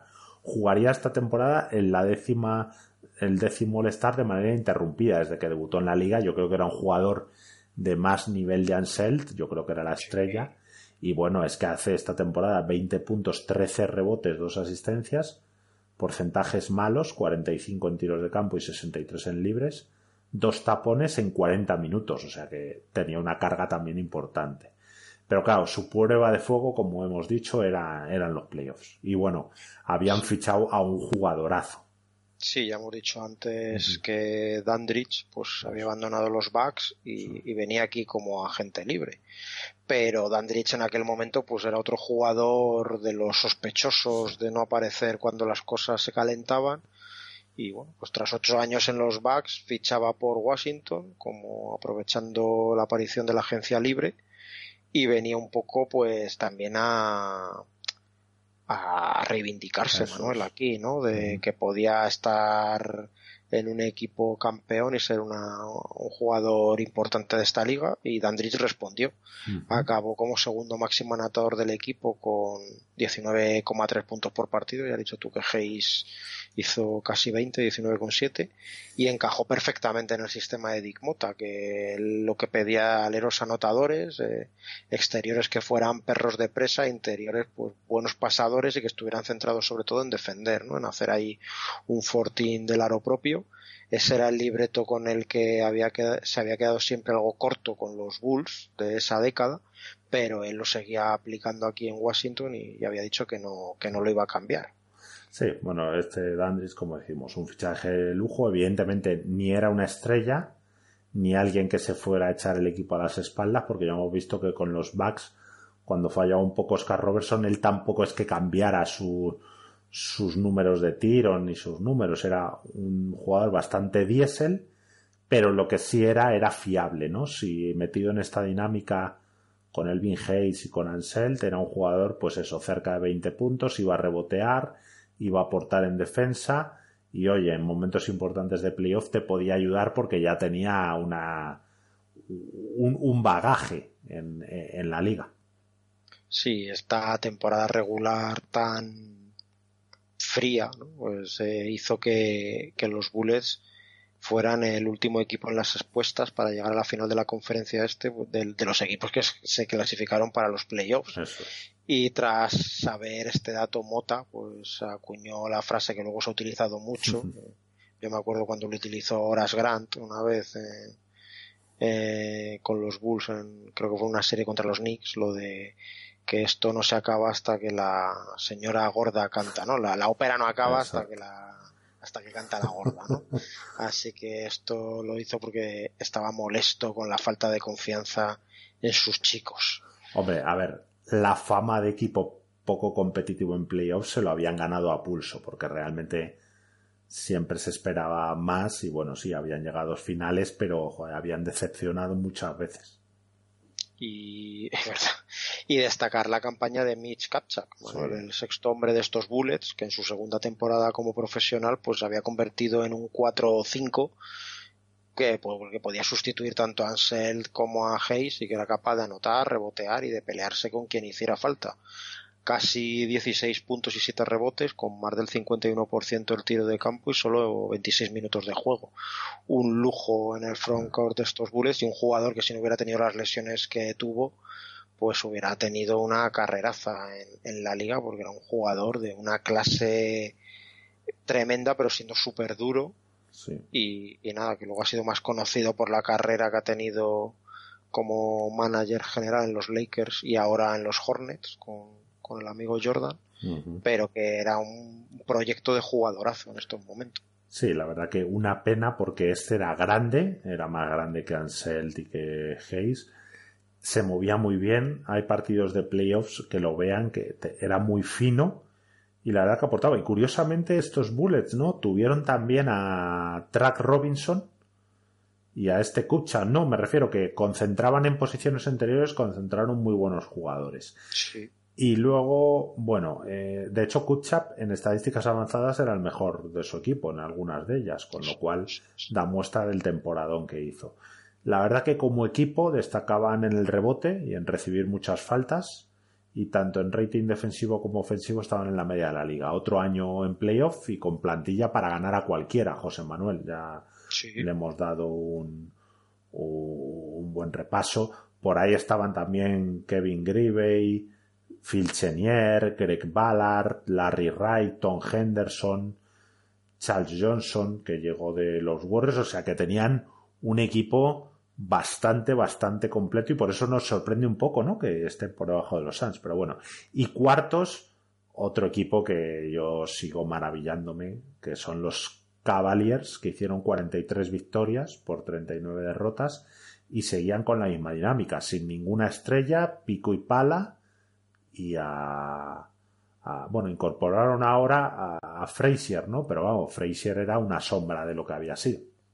Sí, era podría ser la primera estrella que jugaba para la franquicia, pero desde luego no era el Fraser que había llevado a los Knicks a los títulos de principios de la década de los 70 y en el, dúo Rolls Royce, ¿no? Que comentamos.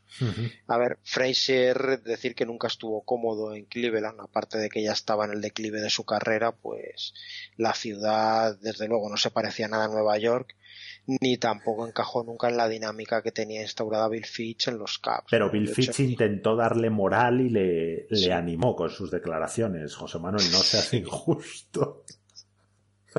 Sí, él dijo que el amigo Fraser dijo que los Cavaliers nunca me aceptaron, dijo al retirarse, porque para ellos yo era Nueva York y siempre fui un extraño para este equipo. A ver, también hay que repetir que este jugador estaba ya uno, dos o tres pasos por detrás de lo que había sido en sus mejores años. Por lo que sea, se fue para abajo. Pero cuenta, cuenta lo que dijo Fitch, porque a mí me gusta mucho Bill Fitch, ya lo estamos viendo, que es un entrenador que la psicología la, la dominaba a la perfección. Sí, sí, el sargento Fitch pues dijo, él tiene 32 años pero parece que va a cumplir 40. Siempre diplomático. Perdón. Por favor, vuelve, vuelve en ti. Ya estoy. Eh, ya está, por eso. Y dijo que verle me da sueño. Que, digas esto de tu jugador es muy fuerte. Bueno, acuérdate que creo que en la primera o segunda temporada dijo que algo de como que él quería entrenar jugadores de baloncesto, pero que no había ninguno en la plantilla, ¿no? O algo así. Sí, no, dijo que, que, el, que el problema de la plantilla era que tenía muy buenos suplentes, pero ningún titular. Madre mía, pero bueno, en fin. La liga, pues es que estaba cambiando, Manuel. Era más física, los bases eran cada vez más rápidos, fuertes, ya lo hemos ido contando. Y el caso era, pues, bueno, que Frazier ya no podía seguir ese ritmo. Tenía mucha calidad y eso le valía para que en los 51 partidos que disputó pues se fuera a más de 16 puntos y cuatro asistencias. O sea, bueno, nada mal para un tipo de esos 40 años, ¿no? Que decía que aparentaba Finch pero no, no funcionó. Sí, sí, sí. A ver, hay que decir que Bill Fitch era como Rick Barry, ¿no? Lo que dijo, creo que fue Dan Levy, ¿no? Que lo metías en una reunión de seguridad de la ONU y se declaraba la Tercera Guerra Mundial al instante, ¿no? Entonces, la realidad es que Frazier, por lo que sea, tuvo un declive rápido, ¿no? Fue jugando cada vez menos partidos y sus números cayendo.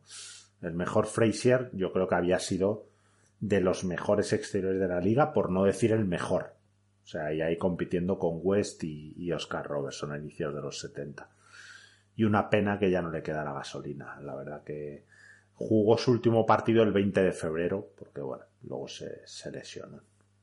Si Cleveland este año, pues no, no conseguía recuperar la magia del equipo de los playoffs del 76, repetía las 43 victorias de la campaña anterior, de la 76-77, quedaban terceros en la división central, y seguía siendo un equipo al que le costaba un mundo anotar Manuel, pero porque no tenía no tenía mimbres para hacer otra cosa. Quedaron decimonovenos de la liga en puntos por partido, decimonovenos en ritmo de juego, pero sí que es verdad que era un equipo contra el que nadie quería jugar, por eso, que eran una pues un montón de jugadores que se querían reivindicar en la liga y unos ninjas en defensa y esto un equipo súper incómodo pero que le faltaba calidad por todos lados. Sí, para mí yo insisto, un exitazo que fueran de los cuatro primeros equipos del este. Pero bueno, eran segundos en porcentajes de tiros de campo recibido, segundos en balones perdidos, controlaban mucho, no se podían permitir tonterías. Primero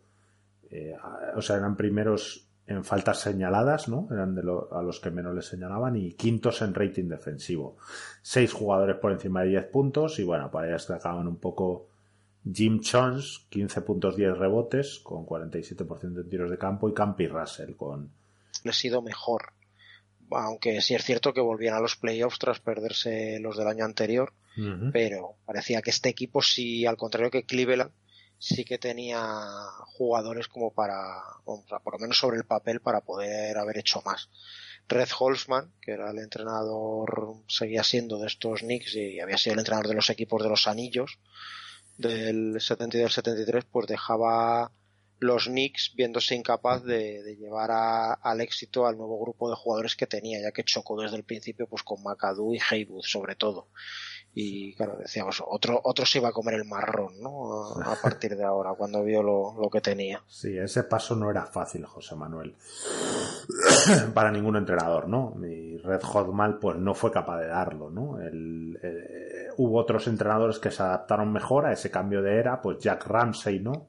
que había entrenado a los Sixers, a los Braves y ahora a, Blazers, Lenny Wilkins, ¿no? que empezó de entrenador jugador, eh, Dick Mota, eh, precisamente Wilkins ah, eh, empezó, bueno, saltó con los Sonics, estuvo con los Blazers, bueno, de entrenador jugador, Dick Mota, Al Attles también, siempre con los Warriors, Cotton Fitzsimmons, pero ya hemos comentado Claro, lo que se dio en los Knicks a inicio de la década era difícilmente replicable, ¿no? Un Frazier siendo el jefe y eso admitido por todos, Bill Bradley de tirador y con una mente clarividente, de Busser que había sido entrenador jugador en los Pistons, Willis Reed de líder, Phil Jackson de suplente y hasta el Monroe llegó, el Monroe, la perla, llegó y aceptó ese papel secundario, ¿no? Con lo cual era un equipo muy fácil de entrenar. Yo me imagino que Red Hotman entraría al vestuario y diría, madre mía, lo que he visto aquí y lo que veo ahora. Sí, más cambios que hubo en el equipo, pues en el verano del 77 se hicieron con el agente libre Jim Clemons, procedente de los Caps, y como compensación pues fue por lo que los Knicks enviaron a Cleveland a su gran leyenda, Clyde Fraser. Muy elegantes. sí, Fraser no se lo podía creer cuando se enteró de la noticia y culpó de ese movimiento a su antiguo compañero y que ahora era el nuevo entrenador de estos Knicks, que era Willis Reed.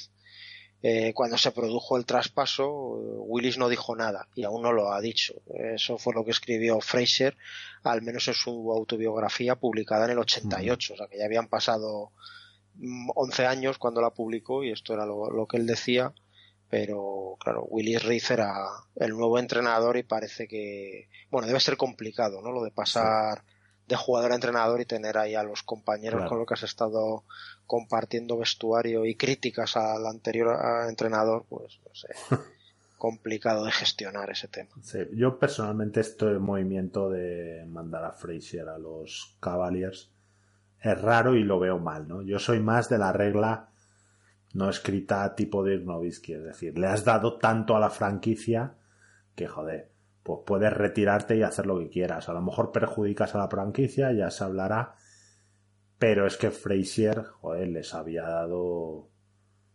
Les había dado mucho. Pero bueno, la realidad es que se lo quitaron de un plumazo encima. Y estaba por ahí Willis Reed, ¿no? Sí, yo ahí estoy un poco en contra de lo que dices. Ya sabes que tú, y yo lo hemos hablado. Yo soy más romántico. Yo no. Aquí, si rindes, te quedas. Si no rindes, a tu casa o a otro equipo. Sí, hombre, pero no, O sea, Fraser tampoco es que fuera una. O sea, que te traes a Jim Clemons, que tampoco es. Sí, no, no, pero yo digo que tener ahí a Kobe Bryant o a Dirk Nowitzki arrastrándose, pues yo no. claro, lo que pasa. Te, intento convencer de que te retires. No, a ver, sí, puede ser que ha pasado con Juan Carlos Navarro también en el Barcelona. También, también, también. A ver, evidentemente llega un momento en el cual hay que verlo, pero Claro, yo ahí mi posición es, joder, es que Dirk Nowitzki son los Maps y Kobe Bryant, pues no voy a decir que sean los Lakers, pero han sido, pero bueno, son situaciones, la verdad, como tú dices, muy complejas, ¿no? Y bueno, un entrenador como Willis Reed, bueno, recordemos que cuando en la temporada 66-67 ya empieza de entrenador jugador Bill Russell, se lo habían ofrecido a Tom Hainson que estaba retirado, que luego fue entrenador. Y él no quiso precisamente por lo que tú has dicho, decir, yo no quiero coincidir con Russell, porque sé las malas pulgas que se gasta y cómo se comporta, entonces yo no, yo he sido su compañero y prácticamente, bueno, prácticamente no entraron el mismo año en la liga, entonces yo no quiero esos problemas con gente, oye, pues a lo mejor valoras más la, la, la relación personal. La realidad es que Willis Reed tuvo muchos problemas, ¿no? Aparte de... Sí, este, él quería revivir el concepto de juego en equipo y sacrificio individual por el bien del conjunto, ese que había hecho a los Knicks campeones en el 70 y el 73, pero a ver, tenían la plantilla jugadores como Bob McAdoo que pues no le compraron la moto, Manuel, y los Knicks pues nunca acabaron de funcionar. Hubo un renacimiento casi al final de la temporada de El Monroe, que venía de ser intervenido en ambas rodillas en verano y que empezó muy flojo este curso 77-78. Pues bueno, ese resurgimiento eh, tras el All-Star dio cierto aire al equipo, con actuaciones suyas de más de 20 y hasta alguna de más de 30 puntos, y eso fue lo que terminó eh, dando estos playoffs a los Knicks. Eh, decir que McAdoo pues, no quería sacrificarse en defensa ni perder tiros, pues porque venía de ser un estrellón en los Braves, MVP, máximo anotador, y este año pues acaba con más de 26 puntos y casi 13 rebotes por partido, en eso, en, unos números que él pues se veía como un aspirante MVP de la liga y que tenía su estatus y que no, no iba a perder su estatus de privilegio por el bien del equipo. Sí, bueno, a ver, los números de Macadu eran muy buenos porque aparte anotaba con un 52 en tiros de campo, ¿no? En estadísticas avanzadas era el mejor.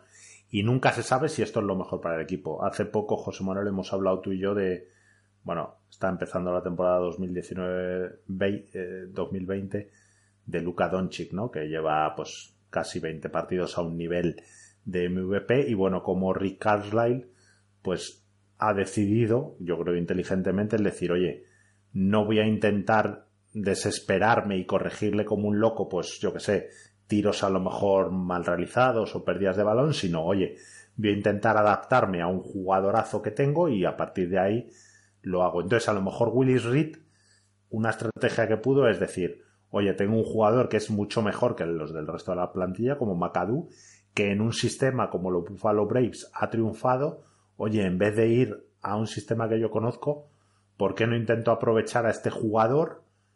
Aunque sea egoísta, le intento convencer, oye, te voy a dar protagonismo en ataque, pero por favor, vamos a intentar en defensa ayudar, no sé, más que una confrontación, ¿no? Porque evidentemente McAdoo, siendo una superestrella, era difícil que lo, que lo cambiases. Pero bueno, esto es lo de siempre, ¿no? La realidad es que, bueno, no estuvieron mal de todo, pero parece que daba, estos Knicks tenían dinamita para más, ¿no?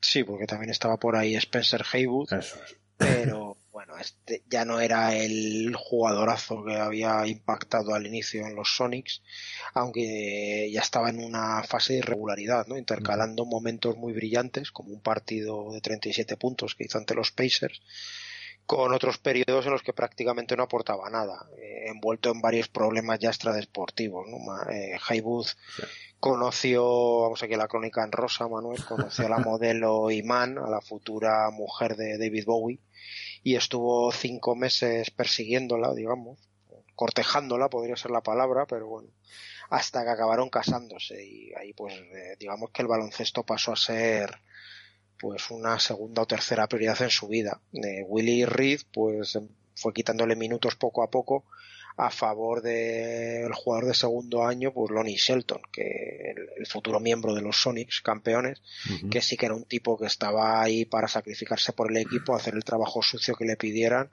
y que, claro, pues eh, Willy Reed se veía más reflejado en él que en un Haywood que iba un poco de, de diva, cuando, pero eso cuando aparecía.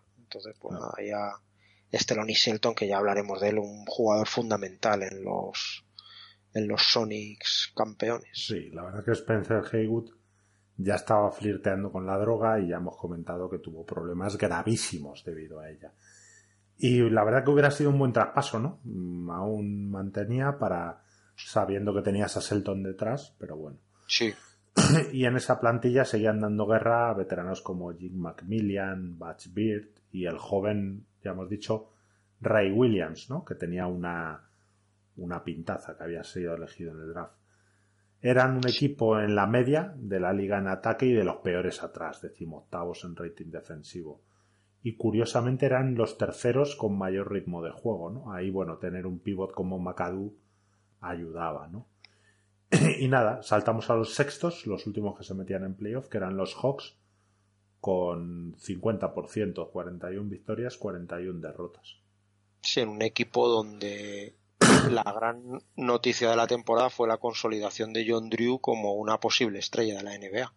Acabó con más de 23 puntos y más de 7 rebotes por partido y esto con solo 23 años, pues parecía augurar un gran futuro y parecía una realidad absoluta, al menos en ataque, que era donde Atlanta tenía más problemas y bueno, él actúa ahí de desatascador y, muy bueno, muy buena temporada de este jugador. Sí, sí, anotaba con efectividad, 48% de tiros de campo y el siguiente entrenado anotador del equipo era Steve House con o House con 13 puntos con 45% de tiros de campo, o sea, un equipo bastante pobre sí, este equipo que no, que no daba para mucho.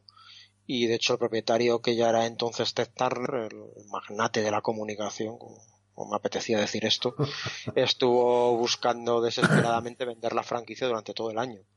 Y empezó a bajar costes en todo lo que pudo porque era un pozo sin fondo de gastos y entre las eh, decisiones que tomó fue la de cortar de la noche a la mañana a Ken Charles, el que había sido el base titular la campaña anterior, cuando se enteró de lo que cobraba. Eh, Así que nada, solo para ahorrarse un sueldo que le parecía excesivo. O sea que, vamos, un, un, un crack a la hora de tomar decisiones, eh, el amigo Turner. Sí, por ejemplo, este que el Charles pues ya no volvió a jugar en la liga, con lo cual, bueno, tampoco le, marcó. Aún así, con este equipo, pues 10 victorias más que el curso anterior, en la segunda temporada del gran, del mitiquísimo Hughie Brown al frente de estos Hawks, que otro como Bill Fitch, pues le sacaba todo el partido posible, una plantilla también bastante limitada. ¿Y cómo lo hacía? Pues Manuel, defensa durísima casi a toda cancha, intercambiando jugadores sin ningún problema y es un compromiso total de una plantilla también de secundarios como era la de los Caps, pues con su entrenador y con su filosofía. Y claro, eso generalmente cuando hace clic, pues consigue dar resultados al menos en temporada regular. Así que todo esto hizo que Hughie Brown pues, se llevara el título de, entrenador del año con, claro, sacando petróleo, Manuel, de esta plantilla. Sí, la verdad que eran primeros en provocando pérdidas al rival. 24 pérdidas provocaban, muy bien. Primero en recibir menos asistencias del rival y sextos en rating defensivo. O sea que por lo menos lo que tú dices, oye, vamos a ser buenos en algo, ¿no? Yo es lo que siempre digo, los equipos más flojos, como Cavaliers, ¿no? Oye, apuesta por algo y a partir de ahí intenta crecer. Y ya el primer equipo que se quedaba fuera de los playoffs era eran los New Orleans Jazz que, bueno, 39 victorias, que no estaba mal, ¿no? Y ya veremos que tuvieron muy mala suerte. Sí, ya hemos mencionado antes cuando hablábamos del draft lo de la elección de Lucia Harris por este equipo en el draft del 77 que bueno, lo que se buscaba era publicidad y eso sí se lo dio, pero está claro que ninguna victoria. Los Jazz tenían a Maravich, a Gil Goodrich y sumaban además esta temporada a Track Robinson, que llegaba como agente libre con ese pelazo afro Manuel y fichaba aquí con los Jazz, un trío potente de partida porque, bueno, Track Robinson no era un pivot, eh, medía poquito más de dos metros, mm, le dan, yo dudo si los alcanzaba, pero bueno, sí se podía decir que Pistol iba a jugar por primera vez en su carrera profesional con un tío duro ahí ayudándole, un enforcer de estos que hablábamos, y pintaba muy bien de inicio, pero compartieron poca cancha, bueno, a finales de enero, cuando Maravich estaba en uno de sus mejores momentos, con 27 puntos por partido y casi 7 asistencias, pues se destrozó una de sus rodillas y se acabó ahí la temporada para él. Manuel. En ese momento los Jazz estaban por encima del 50% de victorias, pero tras la lesión, pues el equipo se vino abajo, perdieron ocho encuentros consecutivos y se esfumó la posibilidad de playoffs. Una pena. Sí, la verdad que una pena lo de Maravich, ¿no? Del 14 de enero del 14 de enero al 31 de enero, con él en cancha ganaron ocho partidos consecutivos, consiguiendo Maravich más de 30, 30 o más puntos en 6 de ellos y bueno, ganaron el siguiente sin pistol y fue cuando llegó la mencionada racha de 9 derrotas. Maravich volvió en marzo disputando tres partidos pero no estaba bien ¿no? y engancharon otra racha de 6 derrotas consecutivas. Una pena porque se quedaron a dos victorias y hombre, yo creo que con Maravich bien tal como iban hubieran sido un equipo majete para playoff, ¿no? Porque lo que dices tú, con Track Robinson ahí haciendo su trabajo, con Maravich manejando, pero bueno, una, una pena. Track Robinson temporadón, ¿no? Sí, lo único, la nota más positiva de la temporada, casi la única, se llevó el título de máximo reboteador con casi 16 rebotes por partido, fue elegido en el mejor quinteto de la temporada y bueno, esto el, el inicio de lo que parecía también una gran carrera, ¿no? Con esta explosión de, de un Robinson ahora no había pasado de ser un secundario en esta liga. Sí, sí, la verdad que temporadón tremendo y bueno, se intuía algo en los Bullets, ya lo hemos estado comentando, la verdad que él lo hacía bien cuando jugaba, pero esto era un salto o entrar entre los cinco mejores jugadores de la liga, por mucho que pueda haber polémica, joder, ya estar ahí indica que, que estás a un nivel tremendo y ser el máximo reboteador de la liga, un jugador como tú dices que no era precisamente demasiado alto. Y Gail Goodrich. Sí, que estaba aquí en esta segunda campaña en los Jazz. Se mantuvo sano, eso sí, pero su nivel pues no era ya el de estrella y no estaba a la altura de su sueldo, que seguía siendo uno de los más altos de la NBA. Los Jazz habían dado lo más grande por él y, y todavía no sabían lo que habían dado. y no habían recibido mucho en retorno. Un movimiento catastrófico para la franquicia, yo creo, Manuel, y a medida que vamos avanzando en el análisis de las temporadas es más para, vamos, cárcel o algo más para el que el que decidió esto en su momento y bueno, además cada vez había más rumores de que la franquicia no iba a durar mucho en Nueva Orleans. Ya decimos que la, los costes estaban aumentando y las franquicias que estaban en mercados pequeños con la poca difusión mediática que había por aquel entonces de la NBA pues lo pasaban francamente mal y, peligraba eh, el que los ya siguieran en esta ciudad para el futuro próximo. Sí, la verdad que por eso digo que 39 victorias están bien porque era la tormenta perfecta, ¿no? Tu estrella lesionada, el otro jugador que iba a acompañar a tu estrella y por el que habían hipotecado todo su futuro, como decimos, estaba más retirada que en la liga. Esos rumores de salida a la ciudad, pues nada, la verdad que un presente oscuro y, un futuro aún, aún más oscuro. Y los octavos, que ya por fin petaban, ¿no? Ya, ya no les daba para más, eran los los Celtics que solo consigan ganar 32 partidos. Sí, los Celtics que tenían en esta plantilla muchos nombres. De hecho, tenían siete jugadores que habían sido All-Stars: eh, Cowens, Jojo White, Havlicek, Charlie Scott, Curtis Rose, Sidney Wicks o un Dave Bing al que se le convenció para no retirarse a los 33 años tras una temporada para olvidar en Washington y que fichó también por los Celtics. Entonces, claro, tenía muchos nombres, pero también muchos problemas de química en el campo que llevaron a cambiar de entrenador, Manuel, porque ni Tom Hayson primero, que se hizo un récord de 11-23, ni Tom Sanders, que fue el que lo sustituyó después, que hizo 21-27, pues no supieron solucionar desde la banda ni, ni cómo sacarle partido ni combinar estas piezas.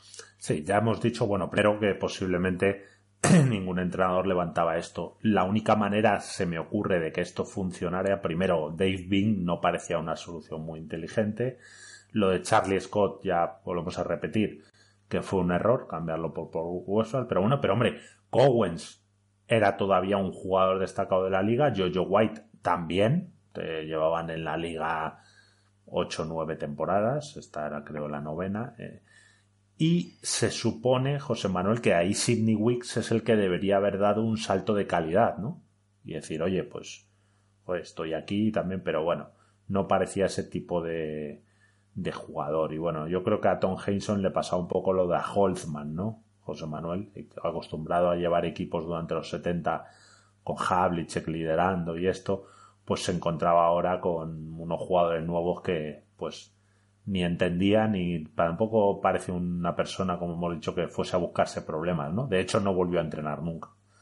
Y Tom Sanders. Se, dedicó a comentar que lleva ahí 40 años comentando partidos.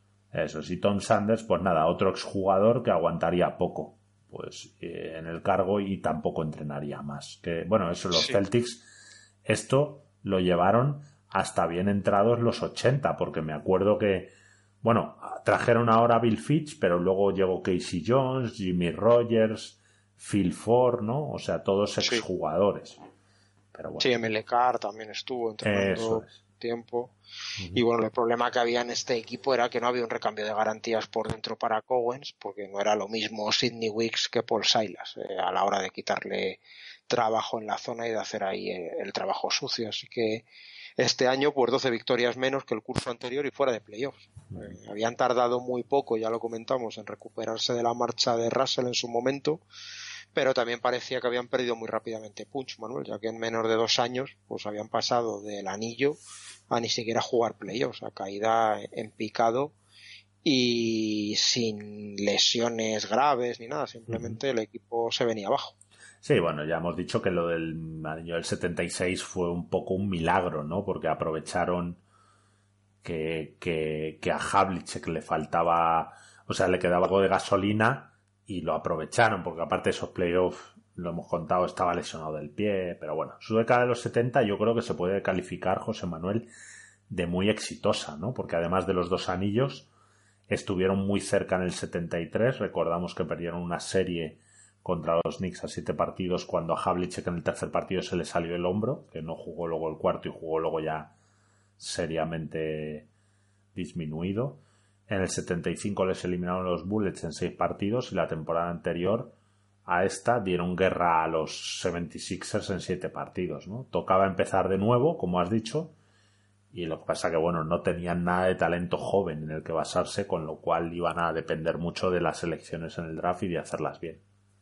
Sí, además fue una temporada en la que la inconsistencia fue la palabra que mejor define estos Celtics. Eh, como ejemplo, ganan a los Blazers, a los vigentes campeones en Portland, con un partidazo, y luego tienen seis derrotas consecutivas en casa. A ver, en un intento de darle la vuelta a la tortilla, pues a mitad de temporada se hicieron cambios.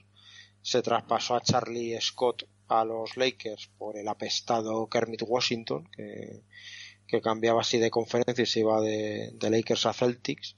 Se fichó también a Ernie Di Gregorio cuando le cortaron los Lakers, eh, este jugador que ya estaba también prácticamente retirado por las lesiones de rodilla que comentamos, eh, solo aguantó unos partidos en los Lakers, le ficharon los Celtics, pero vamos, estos movimientos no surtieron ningún efecto, Manuel, como tampoco lo surtió el cambio de entrenador que hemos comentado antes y una temporada que fue un desastre absoluto para Boston.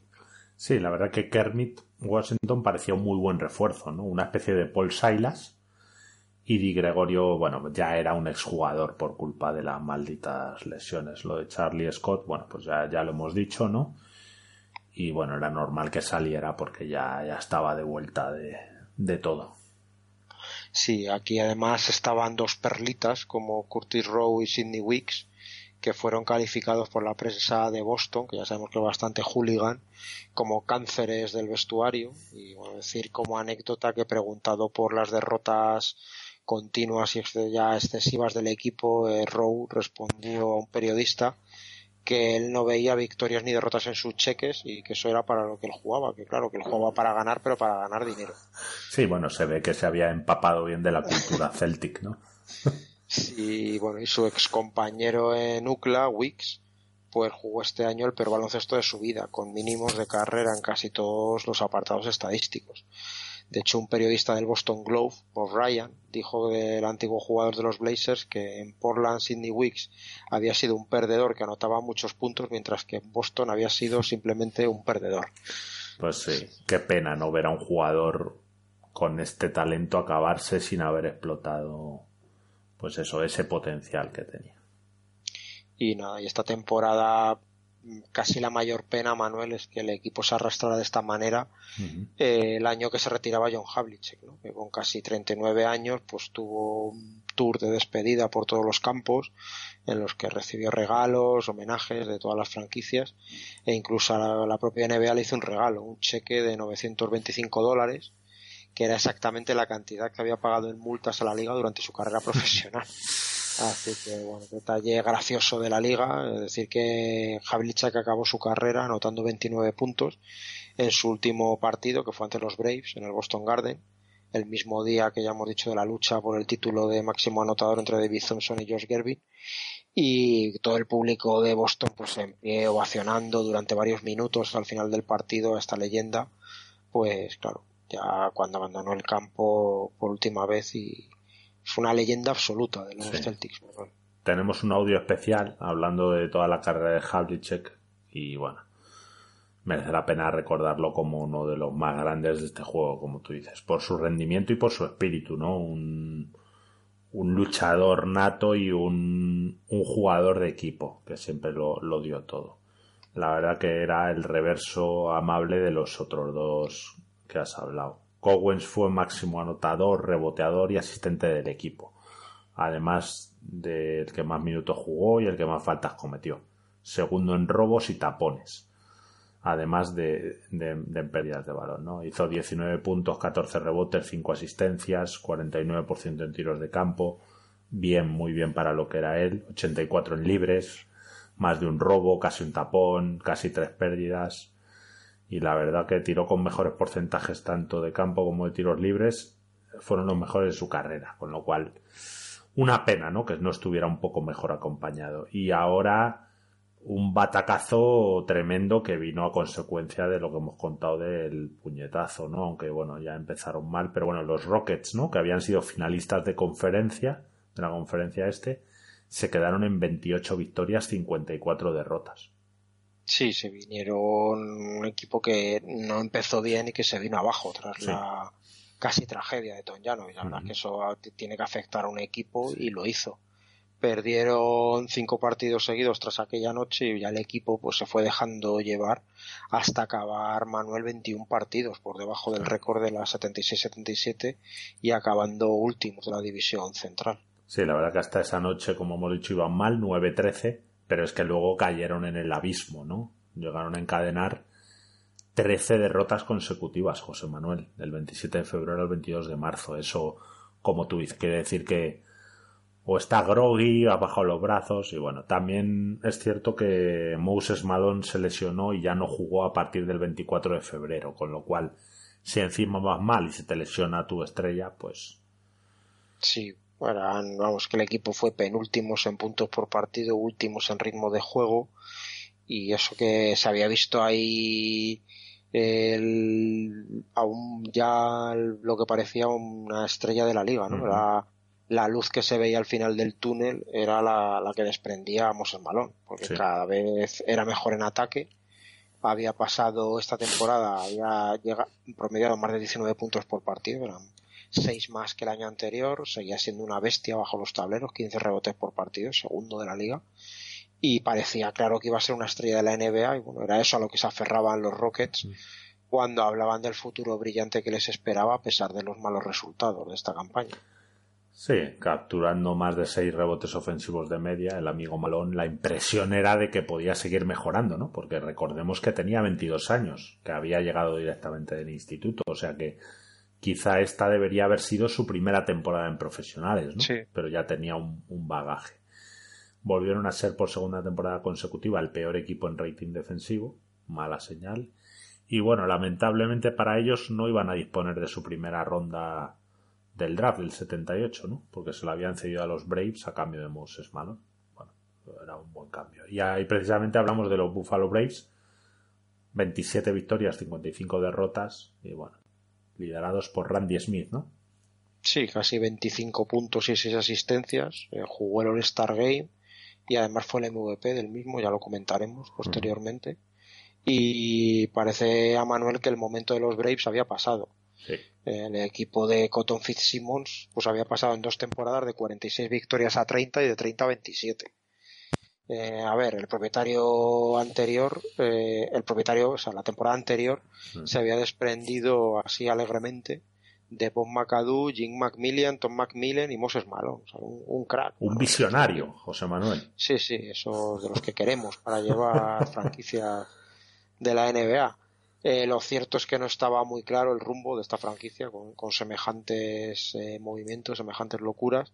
También se había deshecho en la pretemporada de un Di Gregorio, que es verdad que ya estaba en horas bajas, y también Manuel del rookie del año, del 77. Tienes ahí a, eso, al mejor novato del año, un equipo que piensas que lo vas a reconstruir, pero bueno, es que podían haber tenido a Moses Malone, un desastre. Así que nada, Adrian Dantley lo mandaron a Indiana a cambio de un anotador puro como era Billy Knight, que hizo 23 puntos, respondió en lo suyo, venía de ser el segundo máximo anotador del año la temporada 76-77 en los Pacers, que sí era un buen jugador, pero sin el potencial ni la calidad de Dantle y todo lo que este podía ofrecer. Eh, a los Braves también llegó este año Tiny Archibald, pero bueno, se rompió el tendón de Aquiles en un partido de exhibición ante Detroit y, y se perdió toda la temporada, Manuel, así que ni siquiera llegó a disputar un minuto nuestro amigo Tiny. Sí, bueno, qué buena suerte, ¿no? Habían dado mucho por Tiny, traspasaron a los Nets a George Johnson la primera ronda del draft recibida de Houston,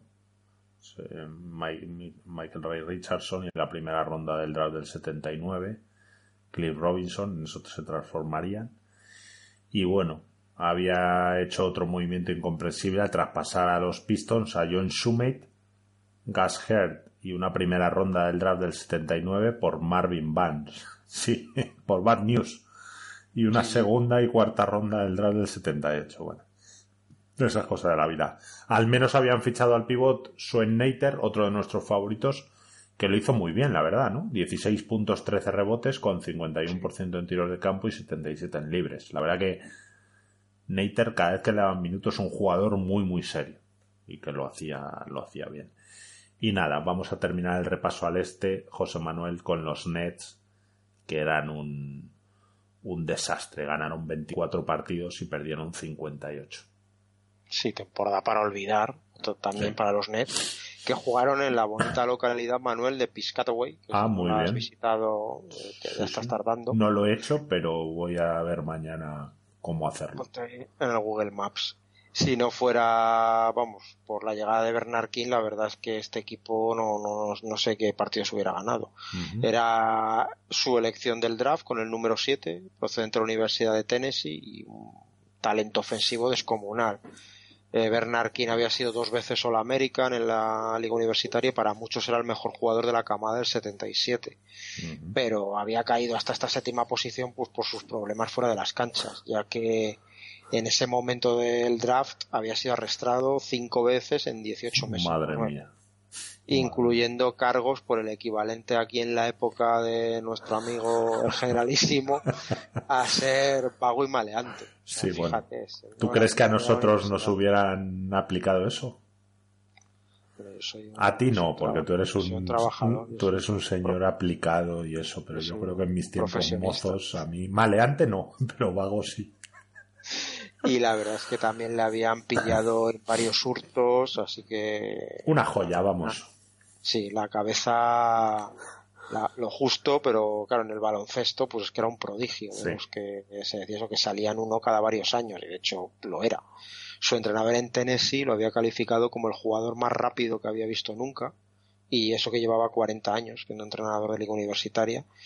Pero claro, además de rápido para la altura que tenía, era fuerte, tenía un juego de pies espectacular, de espaldas al aro, era un jugador ya hablaremos en su momento de la serie del 84 ante Celtics, que es una, una orgía para el que le guste el baloncesto, el duelo ahí con, con Larry. Y que era un jugador con un buen tiro de media distancia, pero que penetraba, jugaba de espaldas al aro de frente, gran dominio del balón para alguien de su estatura y sobre todo era una máquina anotadora desde cualquier sitio y en cualquier situación. Se hecho Chris Mullin dijo de él eso, ¿no? Que, que, daba la impresión de que podía meter una canasta siempre que se lo propusiera. Y es que era así, cuando tuvo, no estuvo afectado ni por las lesiones ni por temas extradeportivos, era un, pero una máquina absoluta de, de meter puntos, ¿no? Sí, de estos que, bueno, que luego tuvo una lesión gravísima de rodilla, pero luego volvió con los Bullets, volvió a ser All-Star. de esto es lo que dicen. Pues eso, un, un del estilo de Jordan, ¿no? De decir, pues hago lo que quiero cuando quiero. De hecho, King, yo creo que físicamente tenía dos cosas muy buenas. Una, tenía un culazo el tío, ¿no? Que a la hora de postear siempre ayuda. Y luego los brazos. Era la, muy larguilucho, ¿no? Con lo cual tiraba desde muy arriba y la verdad que era, como tú dices, era una máquina. Ya, ya lo iremos viendo.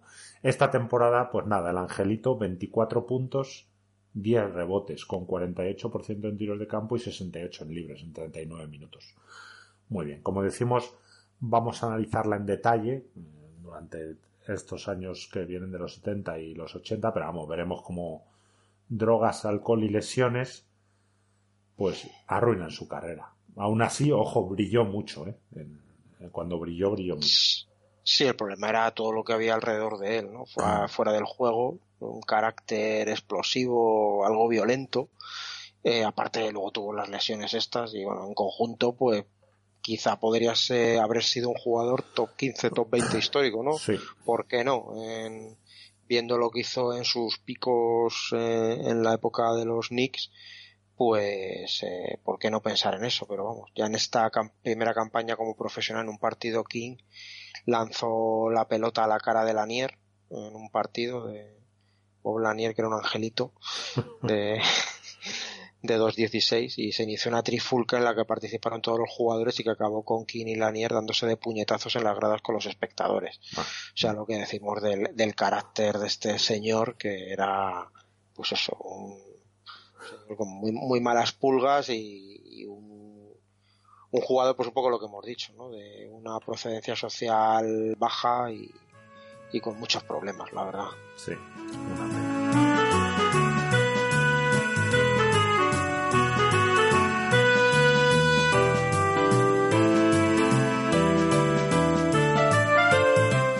paramos aquí en los eh, equipos de, del este.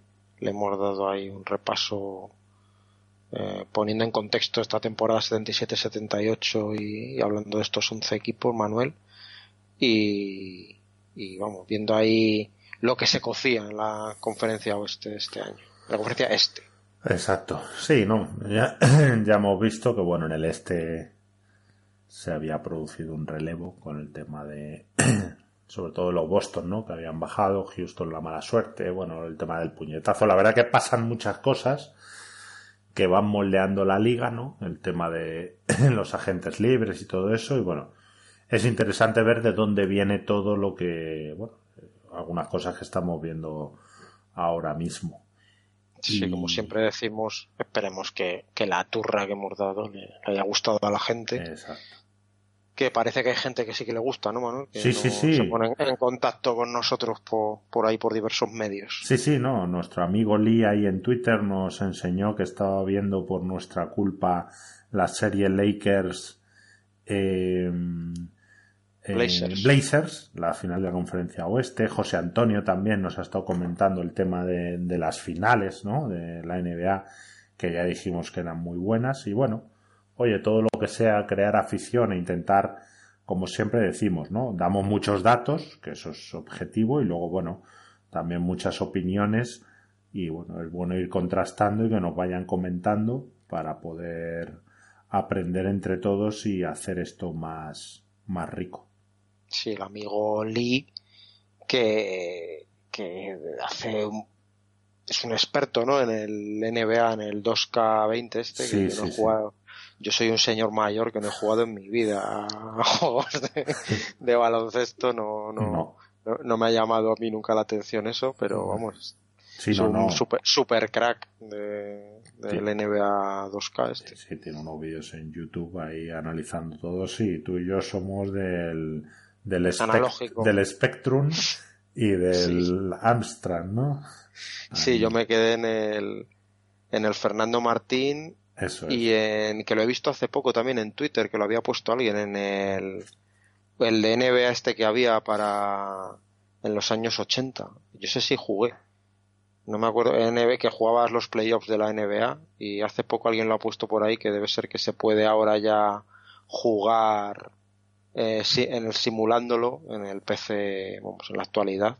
Y alguien por ahí, alguien de nuestros, alguno de nuestros seguidores, no recuerdo quién, estaba jugando y, yo sé, es el último juego de baloncesto que, en, el, que participé, o sea que ahí se ve lo mayores que somos, Manuel. Ya estamos a, a otras cosas. A otras cosas como dedicarle un tiempecito a hacer este podcast. Así que, pues nada, nos escuchamos por aquí la semana que viene. Un abrazo a todos, un abrazo, Manuel. Un abrazo, José. Ah, bueno, antes, espera, espera, espera. A ver ah, eso sí, espera, ¿dónde nos pueden encontrar? Claro, que luego no nos ponemos y no nos dan nada. en, nuestros cienes y cienes de seguidores. En Twitter, en arroba era baloncesto y en nuestro correo electrógeno era baloncesto arroba gmail.com. Pues lo dicho, ahora sí. nos escuchamos por aquí próximamente. Esperemos que, que os lo hayáis pasado bien. Perfecto, un abrazo.